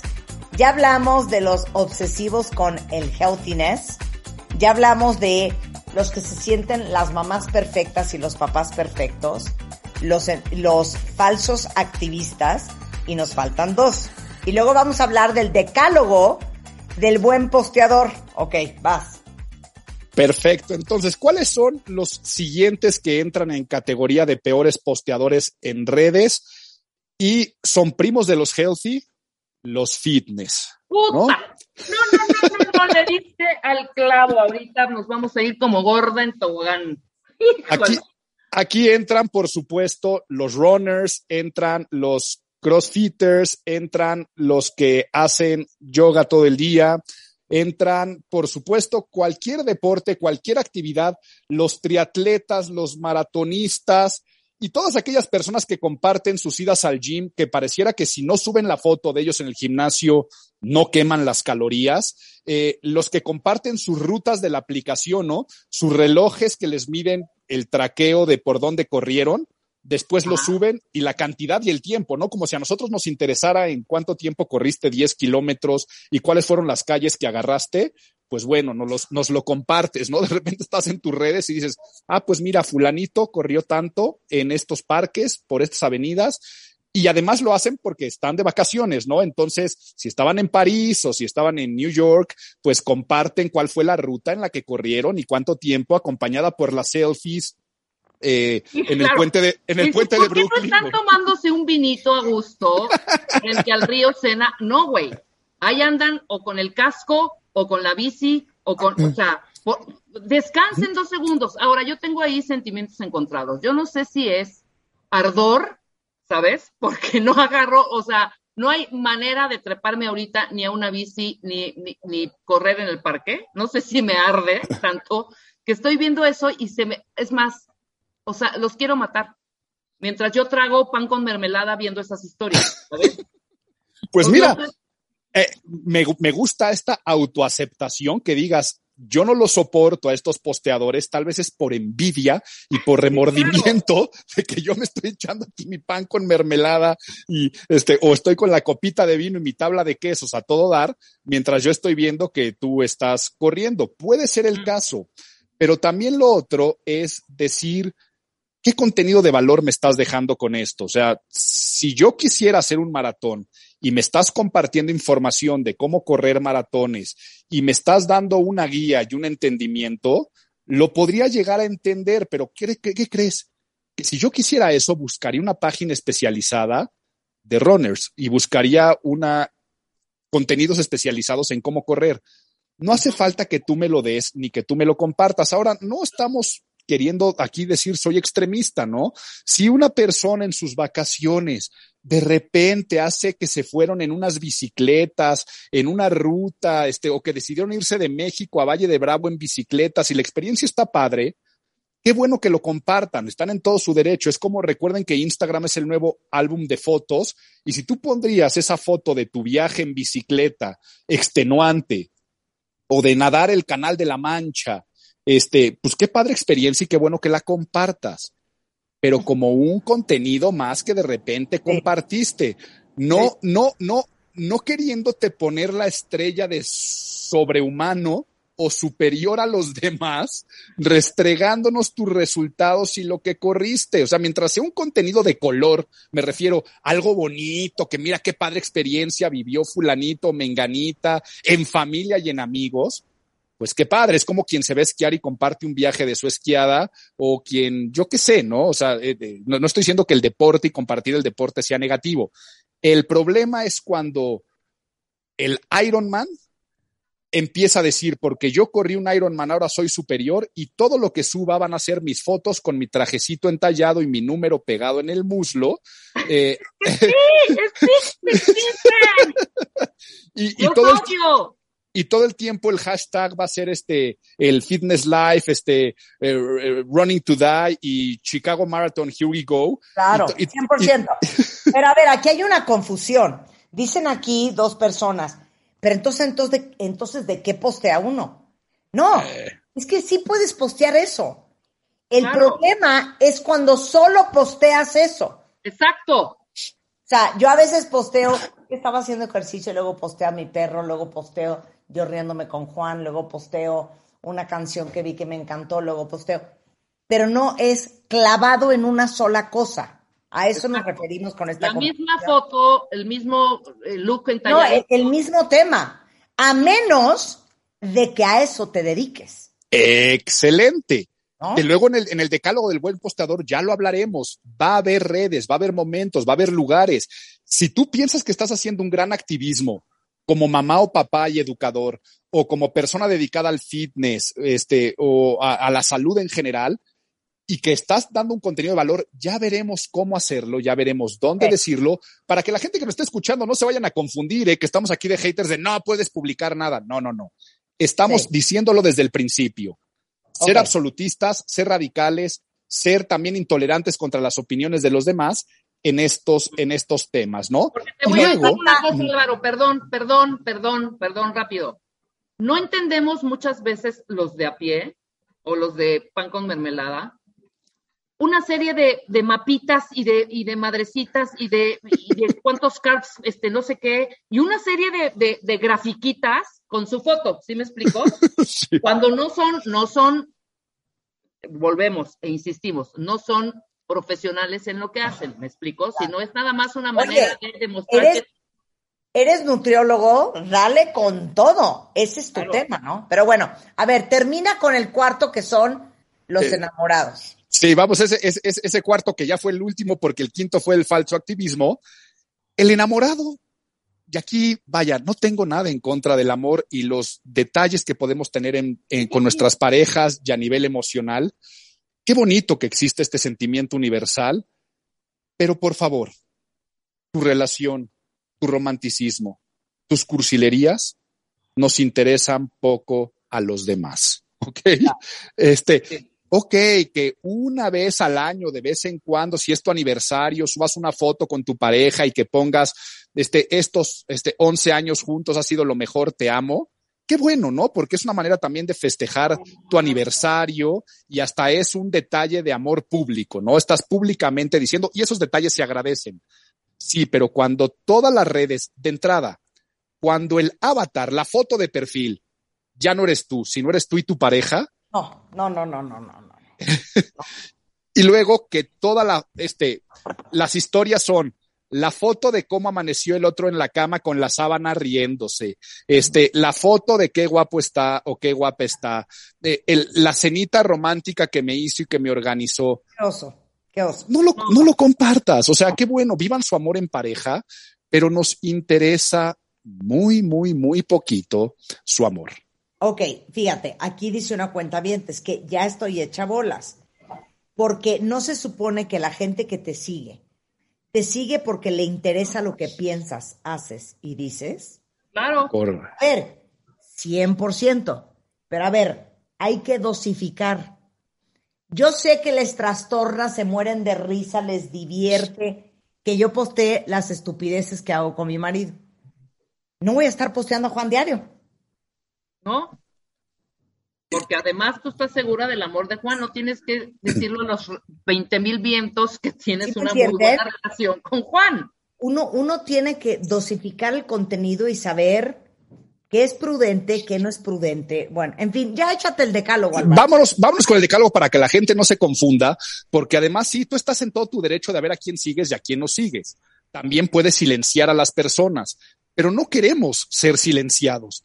Y hoy es una realidad que dejar de seguir a una persona se convierte también en una ofensa y en un córtalas, córtalas para siempre, ya no quiero ser tu amigo. O sea, me refiero, si tú dejas de seguir a ese amigo, amiga de prepa, si tú dejas de seguir a ese primo, esa prima, a la pareja de, de, de tu amigo, estás haciendo también un, un manifiesto de me caes mal en el momento que dejas de seguir a alguien.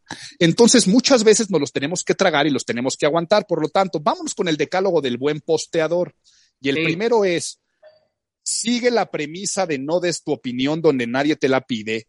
Y en el caso de las redes sociales es donde nadie la busca. Entonces, si tu pasión es el fitness, la pedagogía, la buena alimentación, haz una página especializada de contenidos y la gente ya decidirá si te sigue o no. Entonces, en vez de que sea en tu arroba fulanito de tal, crea tu arroba este healthy moms o tu eh, arroba este inclusive si todo el tiempo estás publicando las fotos de tu perrito, abre un Instagram nada más del perrito. perro, claro. Ya, ok. Y entonces a la gente que le interesa lo va a seguir. A la gente que le interesa tu vida como runner y cómo te practicas, abre tu página y tienes todo el derecho de hacerlo. Oye Álvaro, es que tú te la pasas dando tips y das tu opinión y tu activismo en temas de imagen pública. sí pero es a través de mi perfil como rector del Colegio de Imagen Pública. Yo también tengo mis muchos perfiles de mi vida personal, de mi vida privada, e inclusive tengo otros, por ejemplo, nada más de música, que la gente ni siquiera sabe que yo los opero y que ahí doy mi opinión sobre temas de música y recomendaciones de música, porque la gente lo sigue y a la gente pues le gusta y entonces se crean páginas ex profeso nada más para eso. Por lo tanto, si tú piensas, ajá. ¿Cómo te llamas en Instagram lo de la música? Yo sí te quiero seguir. te, los paso después en privado porque luego ahí hago otro contenido y otro activismo que van a decir por qué Álvaro está utilizando este lenguaje. ¿Ya sabes? Bien, bien. Entonces, eso, es, eso, es, válido y es muy bueno porque son otras pasiones. Eh, esa viene, es la primera. Entonces, piensa, esta opinión, ¿la están siguiendo en esta página mía personal, Álvaro Gordoa, a nivel social, a nivel individual? Entonces, ahí no hagas el activismo de imagen pública, hazla en tu otra página y eso es muy válido. Por lo tanto, el segundo es ten diferentes redes sociales para tus diferentes audiencias.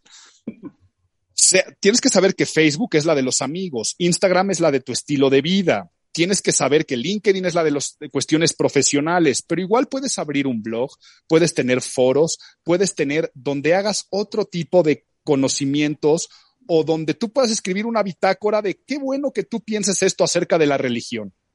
Pero siempre habrá una página donde tú puedes postear ese contenido de tu opinión sobre un tema religioso que no lo estás dando a, conocer a la red social donde tal vez puedes tener a, por un lado a tus amigos de la preparatoria y de la infancia y por el otro lado a los amigos del trabajo, que hacer el activismo religioso o espiritual o de otra índole pues tal vez no viene tanto al caso, por lo tanto, diferentes redes sociales para diferentes audiencias, para que la gente decida en cuáles te sigue y cuál es el perfil de contenidos que tienes que tener.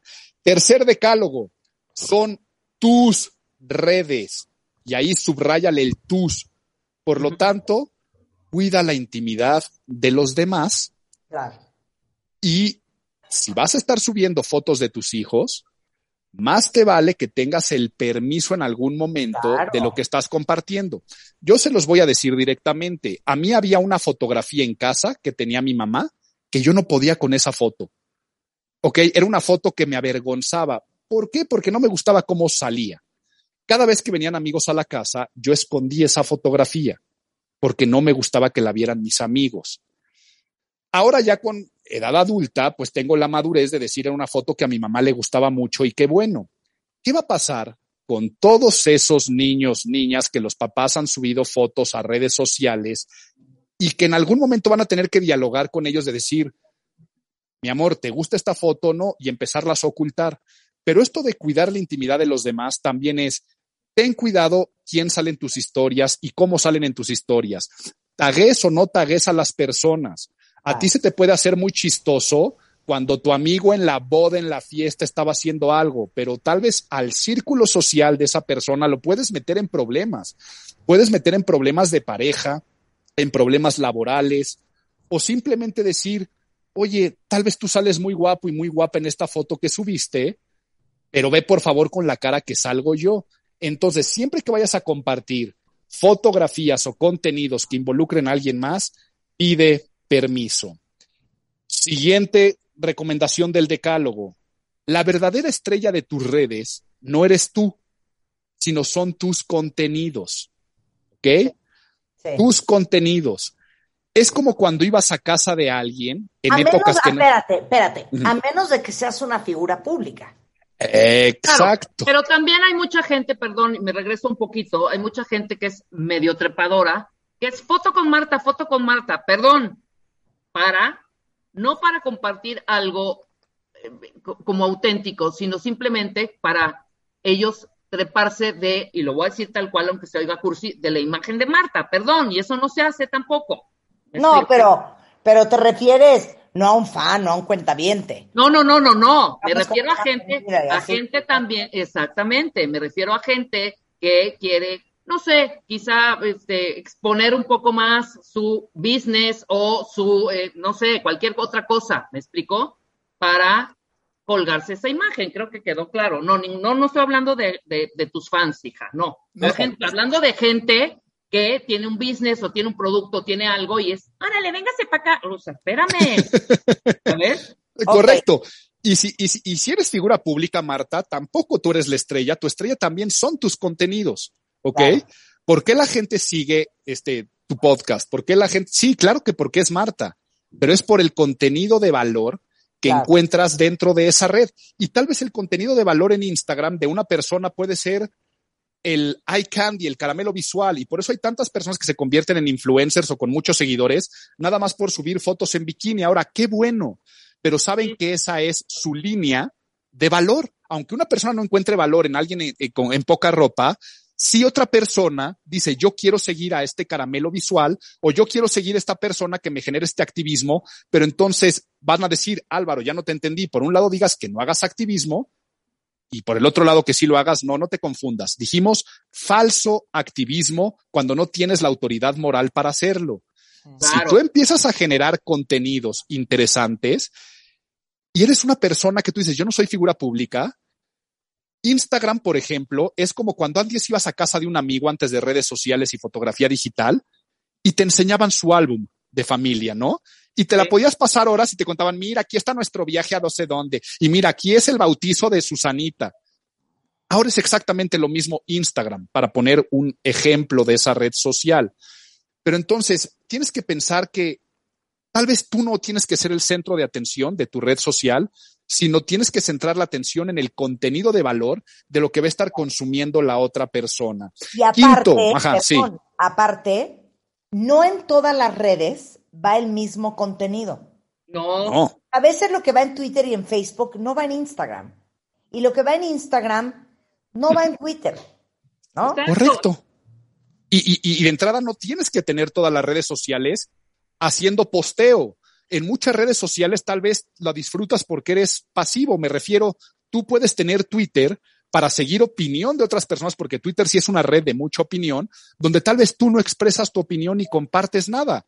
Eso me refiero a que es una red pasiva. No tienes que forzosamente postear para disfrutar la red social. Únicamente vas a postear cuando sabes que hay un contenido que comparte valor y que otra persona lo quiere seguir ya sea porque somos amigos y sí me interesa ver dónde estuviste de vacaciones o, o, me gusta simplemente estar conectados porque sé que tú te fuiste a vivir otra parte del mundo y me gusta saber cómo es tu familia porque no nos vemos seguido.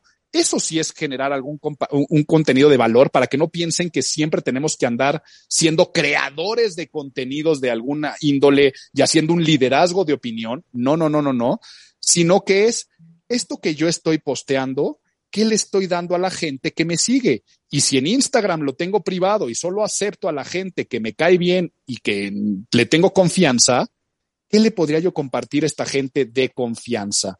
Quinto. Claro, y después, y, también mm. te digo, porque ahorita es un boom de todos estos influencers. Hablaste de algo importantísimo que es esto. El contenido es el rey. Tú no eres mm. la estrella, es tu contenido y lo que compartes, ¿no? Hay mucha gente que lo sabe hacer muy bien y obviamente tiene muchísimos seguidores. Pero con todo este boom de influencers que de pronto salen de... He estado siguiendo a muchísimos últimamente y les prometo, les prometo que te puede causar, eh, te puede causar gracia, diversión y hasta mm, un poco de información que tengas, no más de dos semanas, ¿eh? Aguas con lo que están subiendo. De pronto se vuelve obsoleto, arcaico y repetitivo. Hay muchísimos que van a caer de verdad, y se los firmo. Muy bonito, Álvaro. Ya se nos acabó el tiempo, pero quiero que digas qué nos ofrece el Colegio de Imagen Pública para todos los interesados. Para todos aquellos que quieran ser consultores en imagen pública y estudiar a todos los niveles, desde licenciatura, maestría, doctorados, pero también diplomados, educación constante, masterclasses, visiten la página imagenpublica.mx. Allí encuentran todos los informes con educación metapresencial, que decir educación presencial, a distancia, educación híbrida, imagenpublica.mx o en mis redes sociales, arroba Álvaro Gordoa y en las del Colegio de Imagen Pública, arroba Imagen Pública, toda la información y toda la comunicación con ustedes, ahí respondo. Te queremos, Álvaro, te queremos. ¿Cómo nos reímos? Y yo más a ustedes. A ver, antes de irnos a corte, a ver, díganme cuál es su peor pesadilla hablando de la mala conexión de internet. A ver, que se les pare una película en la mejor parte o que estén en una junta por Zoom y se caiga la conexión o que estén en shopping y a la hora de pagar se cae la señal. Bueno, no, sé cuál es la peor, pero para que esto no les pase, tienen que saber cuántos megas necesitan según las necesidades de su casa o de su negocio. Por ejemplo, en mi casa, si yo estoy conectada en mi compu y mi celular todo el tiempo y Juan en su celular y en su tablet, los niños están pegados en la tele. Imagínense cómo va a aguantar tantos equipos una conexión normal. Entonces, cuando yo contraté internet Easy, eh, tanto para mi casa, para la oficina, eh, nos dijeron exactamente cuántos megas necesitábamos tener para que la red aguantara y que nunca tuviéramos problemas con la conexión. Y eso es algo que deberían de hacer todos, consultar según las necesidades de su casa o de su oficina cuántos megas necesitan. No es comprar megas a lo loco o a ciegas. Entonces, si ustedes quieren olvidarse de que se les caiga la conexión, easy.mx les ayudan con el producto que más se ajuste a sus necesidades de conexión y les dicen qué solución es la mejor para sus necesidades y los asesoran de principio a fin. Ah, bueno, y les tengo una felicidad. Les quiero contar que el otro día llegué a mi casa, agotada, juntas, ya saben, infernales, y lo único que quería era un poco de apapacho. Y me han mandado una caja de pan Gabriel que casi me mato. El pan dulce y el pan blanco son una delicia. Y la maravilla es que son gluten free, sin huevos, sin leche, sin azúcar. Perfecto para todos aquellos que son intolerantes y que tienen muchas alergias, porque en vez de trigo tienen harina de papa, no tienen conservadores. Y déjenme decirles que hay más de 150 distribuidores a nivel nacional lo encuentran en todos lados. Están en la Ciudad de México, en el Estado de México, en Nuevo León, en Jalisco, en Coahuila, en Querétaro. Y próximamente van a abrir Polanco y Santa Fe. Entonces, para que se vuelvan locos con Pan Gabriel, ahí les van mis alegrías. Este jueves, viernes y sábado, en todas las sucursales, si compran 300 pesos de pan, les regalan otros 300 pesos. Entonces, en Instagram son Pan Gabriel MX o en cualquier sucursal, la que les quede más cercana. Marta de Baile 2022. Estamos de regreso. Y estamos donde estés. Pongan mucha atención, no importa qué se dediquen profesionalmente, cómo ser un buen líder y un líder exitoso.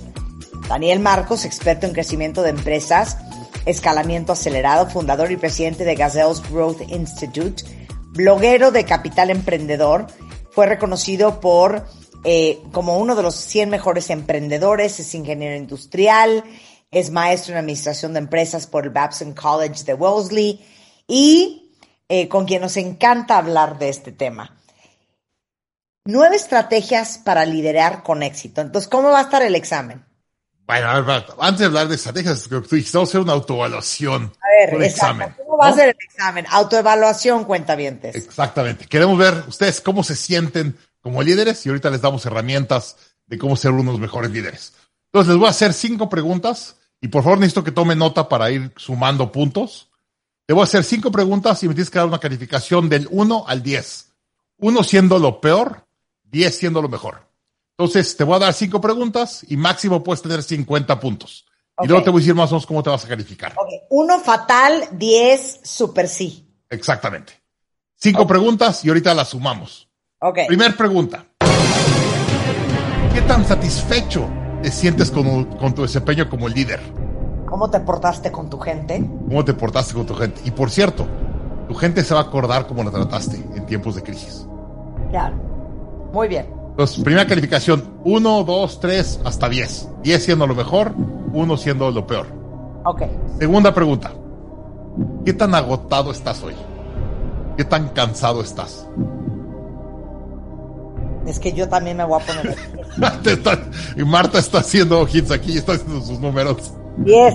Ok, ¿qué tan cansados están hoy? o sea, uno es muy cansado, 10 estoy en mi mejor. Y de hecho, te, te, te, te, te la pregunto de otra forma. ¿Qué tanto subiste de peso con la pandemia? Hubo gente que se dedicó a hacer mucho ejercicio durante la pandemia y mucho más disciplinado con la comida. Dijo, voy a aprovechar, estoy en mi casa, voy a dormir bien, voy a comer bien, voy a hacer ejercicio. Y hay gente que se sentó en la computadora 18 horas al día, subió de peso, eh, no hizo ejercicio y se siente mucho peor. Entonces, ¿qué tan cansado o agotado estás? Tercer pregunta. ¿Qué tan claro tienen tus, tus empleados sus objetivos de lo que tienen que lograr? Puedes, cada uno de tus empleados puede medir el impacto que está haciendo y qué tan alineados están los objetivos de la compañía. Mucha gente me dijo en la pandemia, en dos meses no hablé con mi jefe o mi jefa. Yo estaba en mi casa, pues tratando de hacer lo que yo pensaba que era bueno, pero no sabía si estaba bien o estaba mal. Entonces, ¿qué tanta claridad tienen tus, tus equipos o la gente que te reporta de sus objetivos? Segundo, digo, cuarta pregunta. ¿Qué tan enfocado estás tú? ¿Qué tan productivo te sientes tú? Hay gente que en la pandemia dijo, es lo mejor que me pudo haber pasado. Dupliqué mi productividad porque ya no estoy tres horas al día en el coche, no salgo a comer dos horas con mis amigos, no me ponía borracho los fines de semana, hice mucho ejercicio, comí bien, tal, y estoy súper enfocado y di muchísimos resultados. Diez, estás muy enfocado, uno, si no estás enfocado. Y la última pregunta, ¿qué tan capaz te sientes para delegar? ¿Delegas, delegas bien? Dice, oye, tengo las herramientas que necesito para ser líder. Y califícate. 1 a 10. 1, no tengo herramientas. 10, me califico. La calificación más baja puede ser 5. La calificación más alta es 50. Entonces, si tuviste de 5 a 20, tienes que tomar acción inmediata. Necesitas buscar ayuda, alguien que te ayude a buscar qué hacer. Que la gente que normalmente tiene menos de 20 no tiene ni idea de por dónde empezar. Necesitas una guía, necesitas una alguien que te ayude con, con herramientas o, el mindset que necesitas para poder mejorar. Entre 21 y 35 tienes bases para liderazgo, pero tú sabes que tu desempeño no está al 100 y tienes muchas áreas de oportunidad. Pero no estás en cero, no estás perdido. Mucha gente me dice, Daniel, sé lo que tengo que hacer, pero no tengo la energía, el enfoque, la determinación para hacerlo. Y luego, si tuviste más de 36 eh, hacia arriba, de 33, 50, bien, lo estás haciendo bien, estás en buen camino. Lo importante es no perder el ritmo y no confiarte. Mucha gente dice, ah, 50, y se confían y órale, agárrate. Hoy, la verdad, las empresas atraviesan por tiempos muy complicados. Ya como que se ve la luz a través del, túnel. Entonces, bueno, vamos a platicar ahora sí de estas nueve estrategias clave para que puedas crecer tu liderazgo y puedas ser un mejor líder. Entonces, en base a tu calificación, vayas a saber qué puedes implementar y qué no. Entonces, ¿nos arrancamos, Marta? Venga. Va. ¿Cuál es la primera? La primera, eleva tu mentalidad. Y esta me encanta. Einstein decía, el Albert Einstein decía, tienes, si tú tienes un nivel, digamos, 5 de mentalidad, vas a generar un problema al, al mismo nivel, al nivel 5. Y tú no puedes resolver un problema del mismo nivel que creaste el problema. Porque por eso lo creaste. La única forma de resolver un problema es elevar tu mentalidad. Entonces, a ver, si tú estás en nivel 5, vas a crear un problema de nivel 5. La única forma de arreglar un problema de nivel 5 es elevar al nivel 6 para poder tener una mayor mentalidad, una, un mayor conocimiento y poderlo resolver. Y eso nos pasa a los líderes todo el tiempo. Yo le digo a la gente, no puedes crecer una empresa. Tienes que crecer un equipo. Y para tú crecer un equipo tienes que crecer tú como líder. Y entre más crezcas tú como líder, más te va a seguir un mejor equipo. Y ese equipo va a ayudar a crecer tu compañía. Entonces, primero que nada, eleva tu mentalidad. Y ahí la, la héroe de, de, esta, de este pensamiento es Carol Dweck, es una profesora de Stanford, tiene un libro, un libro que se llama Mindset. Ajá. Y lo que más importa es que puedas elevar tu mentalidad y puedas elevar tu eh, forma de pensar. Si te quedas atorado, no puedes subir. Y ahí te va la mejor forma de saber qué tan atorado estás. A ver. Si a la gente le preguntas, oye, platícame de tu mejor momento en tu vida, dice, no, hombre, mira, yo estoy haciendo esto y estoy aprendiendo esto y tal, y mis siguientes años van a estar espectaculares, viven en el futuro, están pensando que su futuro va a ser mejor que su pasado, y por lo tanto tienen una mentalidad abierta y en crecimiento. Si te dice, no, los tiempos están muy difíciles, yo me la pasé padrísimo en prepa, y te platican de sus borracheras en prepa y sus novias de prepa y todo de prepa y todo en el pasado, viven con una mentalidad cerrada y viven en el pasado. Entonces lo mejor que tienes que hacer es entender por qué tu presente es muy bueno y por qué tu futuro va a ser mejor en base a lo que estás haciendo. Y si haces eso, estás con una mentalidad en crecimiento. Me gusta. Me Siguiente. Quedó claro, ¿Quedó claro, cuentavientes? Ok, ven el siguiente. Y esta va a ser la mejor herramienta para que subas tu mentalidad. Encuentra tu tribu. Y aquí la gente me dice, Daniel, ¿cómo le hago para ganar más dinero? Digo, a ver, vamos a hacer un- una prueba. Lo que ganas tu dinero hoy es el promedio de las cinco personas con las que más pasas tiempo. Agarra los nombres de tus cinco mejores amigos, ve más o menos cuánto gana cada amigo tuyo y tú vas a estar en medio. Nos sentimos cómodos, más o menos en nuestro grupo de influencia, y estamos arriba de algunos, pero también abajo de otros. Y es donde te sientes cómodo. La gente me dice, oye, ¿cómo le hago para ganar más dinero? Llévate con gente que gane más dinero. Y te vas a sentir incómodo. Te vas a sentir muy incómodo si todos ganan más que tú. Y por lo tanto le vas a echar muchas ganas para elevar tu mentalidad, para elevar tu ingreso y demás. Entonces, tu tribu determina tu estado de tranquilidad en los estándares del mundo. Pero está muy cañón lo que acabas de decir, Daniel. Porque les voy a decir una cosa, cuentavientes. Uno gravita con quien se siente cómodo. Y con 100%. quien te sientes cómodo no es necesariamente quien mejor te hace. ¿Capich? O sea, y a lo mejor vienes arrastrando amigos y grupos y gente, profesionistas, compañeros de trabajo de hace mucho tiempo, que no es la gente que te va a impulsar y ayudar a subir al siguiente nivel. Los llevas tra- arrastrando años. Y peor aún, algo que hemos hablado mucho en este programa. A veces la tribu es tu familia. Y como en tu familia hay un mandato de que aquí a todos nos va mal, aquí nadie triunfa, aquí no hay éxito, aquí hay eh, esfuerzo, eh, sudor, eh, pobreza, trauma. Entonces, no puedes salirte de ahí porque entonces eres excomulgado de tu familia. Y lo que pasa en México, las- los cangrejos salen de la, de, la, de la cubeta y los demás cangrejos lo jalan. Claro. Claro. Y es más, ¿a cuántos de ustedes en algún momento un amigo, un familiar, así en el risi risi y el chistecito, te dicen cosas como, ay, sí, ¿no? Desde que ya te dieron el del banco, ya te sientes el muy, muy. Exactamente. Te dicen cosas como, ¿qué pasó? ¿Cómo están? ¿Qué tú? ¿Ya nos saludas o qué? ¿Ya te crees mucho? Esas frasecitas son dagas escondidas, ¿eh? Venga, práctica deliberada. ¿Qué es eso? A ver, imagínate que nos vamos tú y yo a, en la- nos vamos un día a comer un, domingo tal y vemos una gente corriendo un maratón. Oye, ¿sabes qué? Vamos a ponernos tú y yo a correr un maratón, llevamos muchos años no hacer ejercicio y nos comprometemos a correr un maratón en seis meses.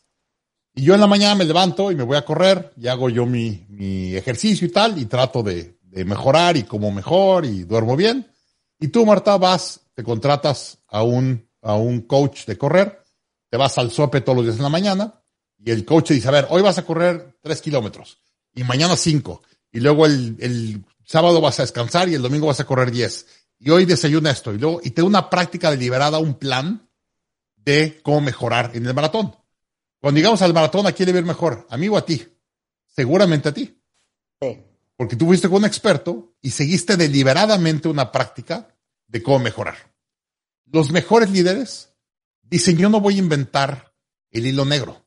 Voy a encontrar quién es el experto en lo que yo necesito hacer y voy y busco la ayuda del experto que me guíe en cómo hacerlo. Si ves en todas las películas, eh, eh, ¿cómo se llama? Eh, Star Wars o tal, siempre hay alguien que es un guía y el que guía al héroe a dar resultados. Entre mejor Yoda tengas y mejor guía tengas y sigas deliberadamente lo que te recomienda esta persona, te va a ir mejor.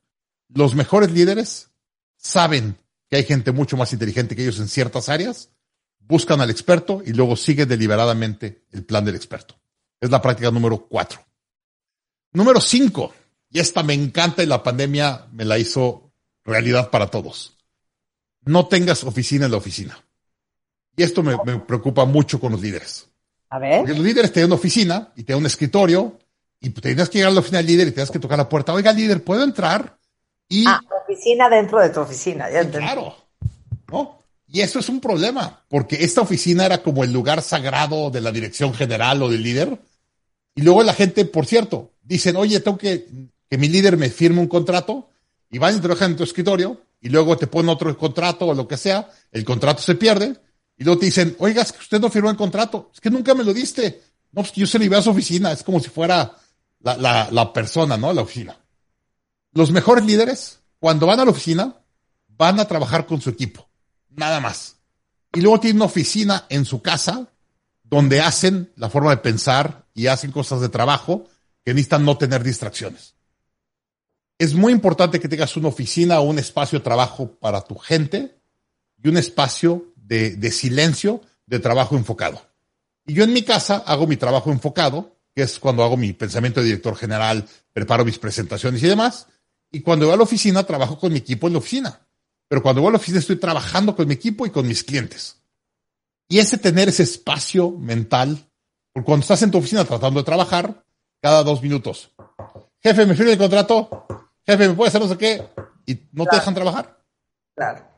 Mucha gente me dice, Daniel, yo empiezo a trabajar a las 8 de la noche que se van mis empleados a su casa. Ya que se fueron ellos, es cuando yo empiezo a hacer mi trabajo de liderazgo. Y eso lo empieza en la noche. Entonces no tengas suficiente oficina y cuando vayas a la oficina trabaja con tu equipo. Bien. Sexto, crea un equipo de jugadores A. Para tú ser un buen líder, tienes que tener un buen equipo. La gente me dice, es que mi equipo son dos tontos. Bueno, pues tú los elegiste, por lo tanto no vas a poder ser un buen líder. Entonces, para tú ser un buen líder tienes que tener un buen equipo. Y la gente, aquí lo que le digo es, haz un análisis de tu gente y di, oye, este me encantaría recontratar. Si esta persona se fuera de tu empresa y estuviera el puesto vacío, ¿te emocionaría recontratarlo? Es un jugador A. Si me dices, bueno, es que es bueno, pero, y te avientas una lista de peros altísima, no es un jugador Y entonces te pediría que hicieras un análisis y lo cambiaras. Todos somos buenos para algo. No tenemos que ser buenos para todo o bueno para todos los equipos. Yo digo a la gente, ayúdalos a ser felices en otro lado. Si no son buenos trabajando en tu equipo, ayúdalos a ser felices en otro lado. Séptimo, establece metas, eh, metas, prioridades y métricas le tienes que poder delegar a la gente el trabajo. Y para saber delegar, tienes que decirle, a ver, el objetivo es este, es la prioridad de la compañía, y así voy a medir tu resultado. No, no, no quiero que vendas más, no. Quiero que traigas 10 clientes con contratos de 10 mil pesos cada uno. Así de claro tienes que darle prioridades a tu equipo. Los mejores líderes son muy claros con qué le van a delegar a su equipo y qué esperan de su equipo. Y cuando tu equipo sabe lo que esperas de ellos, es mucho más fácil que te den resultados. Si tu equipo no sabe lo que esperan de ti, luego no te dan resultados. O ellos creen que te dan resultados y tú acabas estando enojado. Y esto me pasó el otro día con un cliente que me decía, es que no sabe, no sé qué. Voy con el empleado y le pregunto, digo, oye, ¿qué pasó? Que mi jefe me dijo que quería que vendiera más y traje tres clientes más. Y luego voy con el jefe y le digo, oye, ¿qué pasó? Me dijo, no, es que para mí vender más son que el contrato sea más grande, ¿no? Y él pensaba que contratos más grandes era importante y el empleado pensaba que más número de clientes era importante. Y los dos, pero no había acuerdo y no había claridad. Los mejores líderes no dejan ambigüedad. Tienen perfectamente claridad cuál es la prioridad y cómo vas a medir la prioridad. Si haces eso, vas a ser un equipo mucho más feliz contigo. Octava, construye un propósito simple y poderoso. Y esto me mata de quicio cuando le pregunto a un emprendedor, a ver, platícame la estrategia del negocio. Y se tarda media hora. Es un desastre. Si tú te tardas medio en explicarle a tu cliente potencial o a tu amigo tu negocio, tu equipo seguramente no entiende lo que está haciendo. Los mejores líderes tienen un propósito y un porqué del negocio simple y poderoso. Perfecto. Y luego la última. Y esto regreso un poquito a no tener en la oficina. Tienes que tener tres dinámicas de jornada de trabajo. Yo divido mis días en tres tipos de días. Días de ejecución, días de preparación y días libres. Cuando es un día libre, es día libre de 7 de la mañana a 9 de la noche. No contesto ningún correo, no hago nada. Y me libero mentalmente del negocio. Mucha gente me dice, no, es que el fin de semana contesto uno o dos horas de emails, porque si no la semana estoy mal. Pero no descansaste, no te liberaste. Y cuando hay días de ejecución, son días de ejecución para mí de las 7 de la mañana a las 7, 8 de la noche. Pero dedico y entonces enfocas tu cabeza en hacer lo mismo durante mucho tiempo. Entonces los mejores líderes rompen sus días en tres tipos de días. Días de ejecución, donde están todo el día dando valor con clientes, empleados y demás. Días de preparación, donde tienen estos días de, de silencio en su casa, donde están pensando, están tomando decisiones, están preparando presupuestos o presentaciones y demás, y días de descanso. Y entre más respetes tus tres días de acuerdo a tus tres días, normalmente eres mucho más productivo en los días que sí trabajas y por lo tanto le das más valor al mercado. Y esto, mi, mejor ejemplo es Dan Sullivan. Dan Sullivan está considerado el mejor coach de emprendedores del mundo, vive en Toronto, tiene una empresa que se llama Strategic Coach.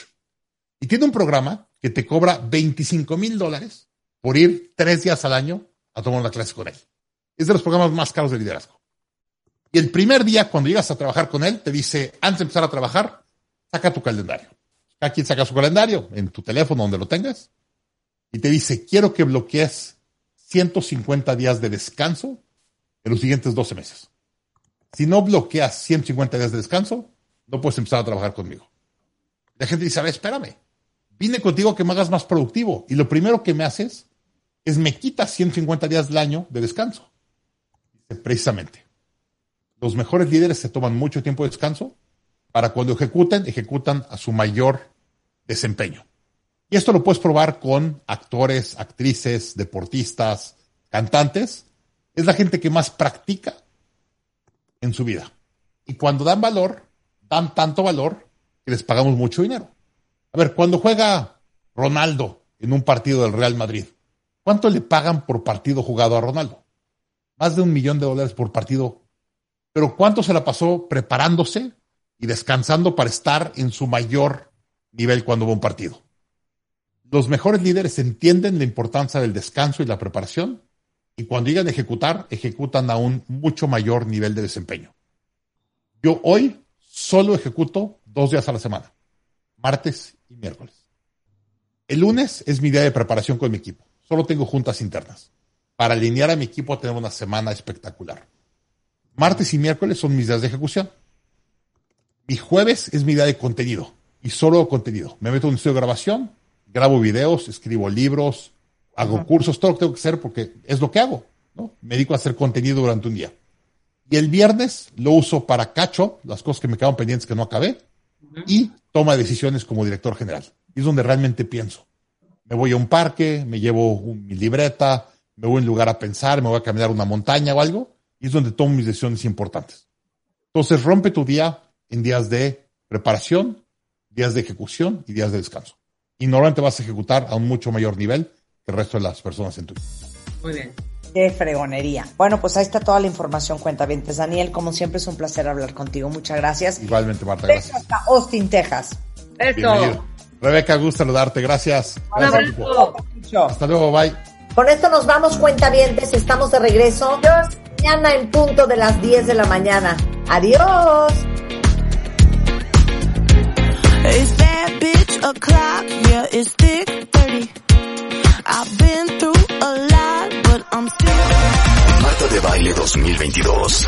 Estamos de regreso. Y estamos donde esté.